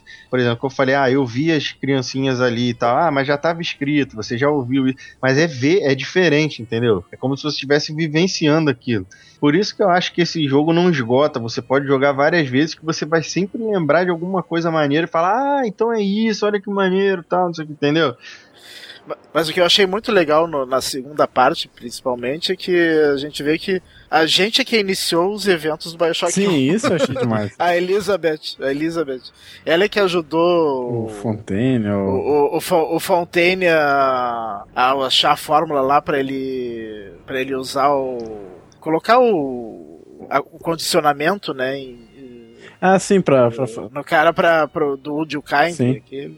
Não, e, e tem a Pra parte ele- do, pra do cair. Dr. Chang, acho que é uma coisa assim, né? Que no. Eu não, não sei qual, qual o nome dele no. Sim, e ajuda É o eles a voltarem e começar né? a guerra civil Suchong, também, né? Que no primeiro a gente escuta um áudio como ele morre, né? E nesse, e nesse Sim. DLC a gente vê de fato a, a cena acontecer. Então eu achei. É, sensacional. Eu achei. Esse DLC eu achei muito bom. E ele, é complementa citado no. Infinity também, tá? Esse doutor aí. Sim, é, porque ele que, ele que troca, né? Com, Aham. Ele que passa as informações. É, eles, eles trocam tecnologias Aham. da Rapture e Columbia. Genial. Tem, lá em Rapture tem uma fenda que, que tem comunicação com. É tipo um telefone vermelho, assim, né? É, inclusive, inclusive tem uma, tem uma parte que do DLC que a gente vai pra Columbia, né? Eu não sei se é na parte 1 ou na parte 2. Eu tô fingindo que eu não tô ouvindo, porque tem muita coisa que eu não lembro do DLC e não quero que spoile minha. Spoiler de coisa que tu já jogou, só não lembra. Ah, tu gosta, né? De um spoiler, né? Eu não gosto. Mas tu já jogou. É, cara, mas. Ele esqueceu. que- é, não lembro. Ah, mas não lembra. Qual é o problema de relembrar? É, Tu, tu não lembra também do final do seu sentido? Posso falar também. Pode falar. Final do Titanic. Cara, pior que tem muita coisa na minha cabeça que mistura. Como eu tô jogando tudo em sequência, e como o DLC mais ou menos volta pra época do primeiro e tal, putz, aquele Cohen lá, eu misturo muita coisa que ele apareceu. Não, eu também tem coisa que eu não sei se, DLC, se é do é. DLC ou se é do jogo É. mesmo. Né? Aquela parte de- no teatro dele lá, que ele fica pintando as telas e matando as pessoas, aquilo é genial, né? cara? Cara, aquilo é. Nossa. É. é, aquilo é no DLC. No, É, no É, no DLC. DLC, No Bios- Mas, no Bioshock. mas não- lembra o que ele não fez lá no aparece. primeiro, né? Sim, é. Sim, é. No primeiro a gente só vê o resultado. É, isso mesmo. Caraca! É muito louco. Eu não curti muito a Elizabeth no DLC, não. Vocês curtiram? Eu preferia ela inocente. Mas a, do, a da parte 2, ela não. Ela é a mesma, né? Hum, hum, hum. É, da parte 2 eu acho que é, não é? Ela, tem- ela é mais velha, né, cara? Ela fuma. Hum, Não, sei. fuma? Não, no, no, no primeiro DLC sim. No segundo eu não lembro dela fazer isso. Ah, Hum. é. Especificamente parar pra fazer isso, né? Ela não precisava crescer. Mas enfim, é assim que a vida É, o tempo passa, né? É. é. Bom, resumo da ópera. É. Joga, galera. Pode jogar que. Por favor. Apesar dos spoilers, É. ainda vale a pena. Pois bem, galera, é isso aí. É, chegamos ao final de mais uma edição do Jogando Papo, edição número 58. E, obviamente, temos que chegar ao fim fazendo o jabá. Começando, obviamente, pelo PXB, a maior comunidade brasileira de Xbox. Um dos lares oficiais do Jogando Papo, além de um dos melhores, se não o melhor fórum nacional de videogames com um foco maior no Xbox, mas que também tem o seu espaço para todas as outras plataformas. Se você já é usuário, maravilha. Ainda não é? Então vai lá, cria um perfil, participa das discussões, deixe seus comentários sobre o programa na seção de podcasts e interaja com a galera. Basta acessar o www.pxb.net.br. Obviamente também temos que falar dos nossos parceiros do Renegados Cast no www.renegadoscast.com e da galerinha da Torre dos Gurus, lá no www.torredosgurus.com.br. E por fim, não deixem de mandar suas mensagens, dicas, críticas, sugestões para o nosso endereço eletrônico, que eu vivo repetindo e não canso de repetir, jogandopapo, jogandopapo.com.br. E pode mandar um arquivo de áudio, gente. Vocês vão poder ouvir a própria voz no programa. Mandem a participação em MP3 com no máximo 3 minutos, tá bom? E é isso aí. Semana que vem tem Boteco e em duas semanas estamos de volta com Jogando Papo 59. Até lá, um grande abraço a todos e até a próxima.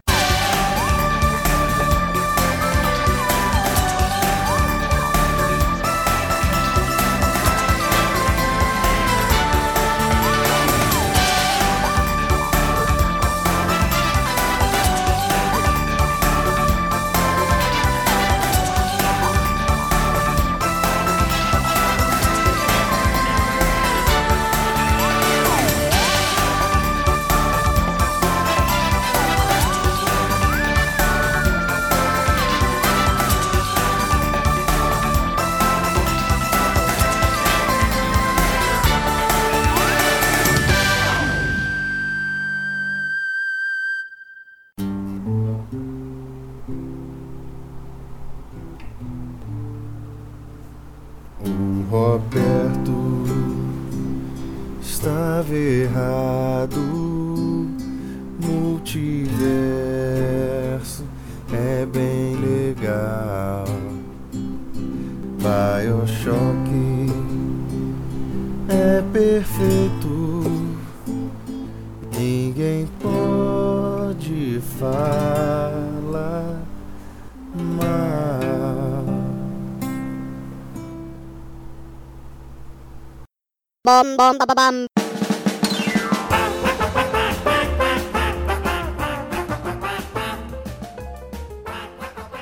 Isto? Isso. Então. Agora que o Porto diz pra gente começar com Bioshock. Faz aí, Hugo, faz a versão Porto. aí. Bom, amiguinhos, vamos começar então a falar daquele jogo que é o motivo da nossa reunião de hoje aqui.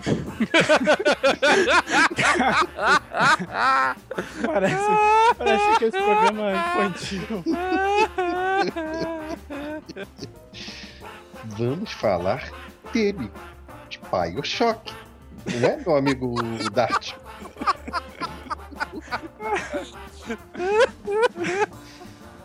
Vai ficar puto comigo.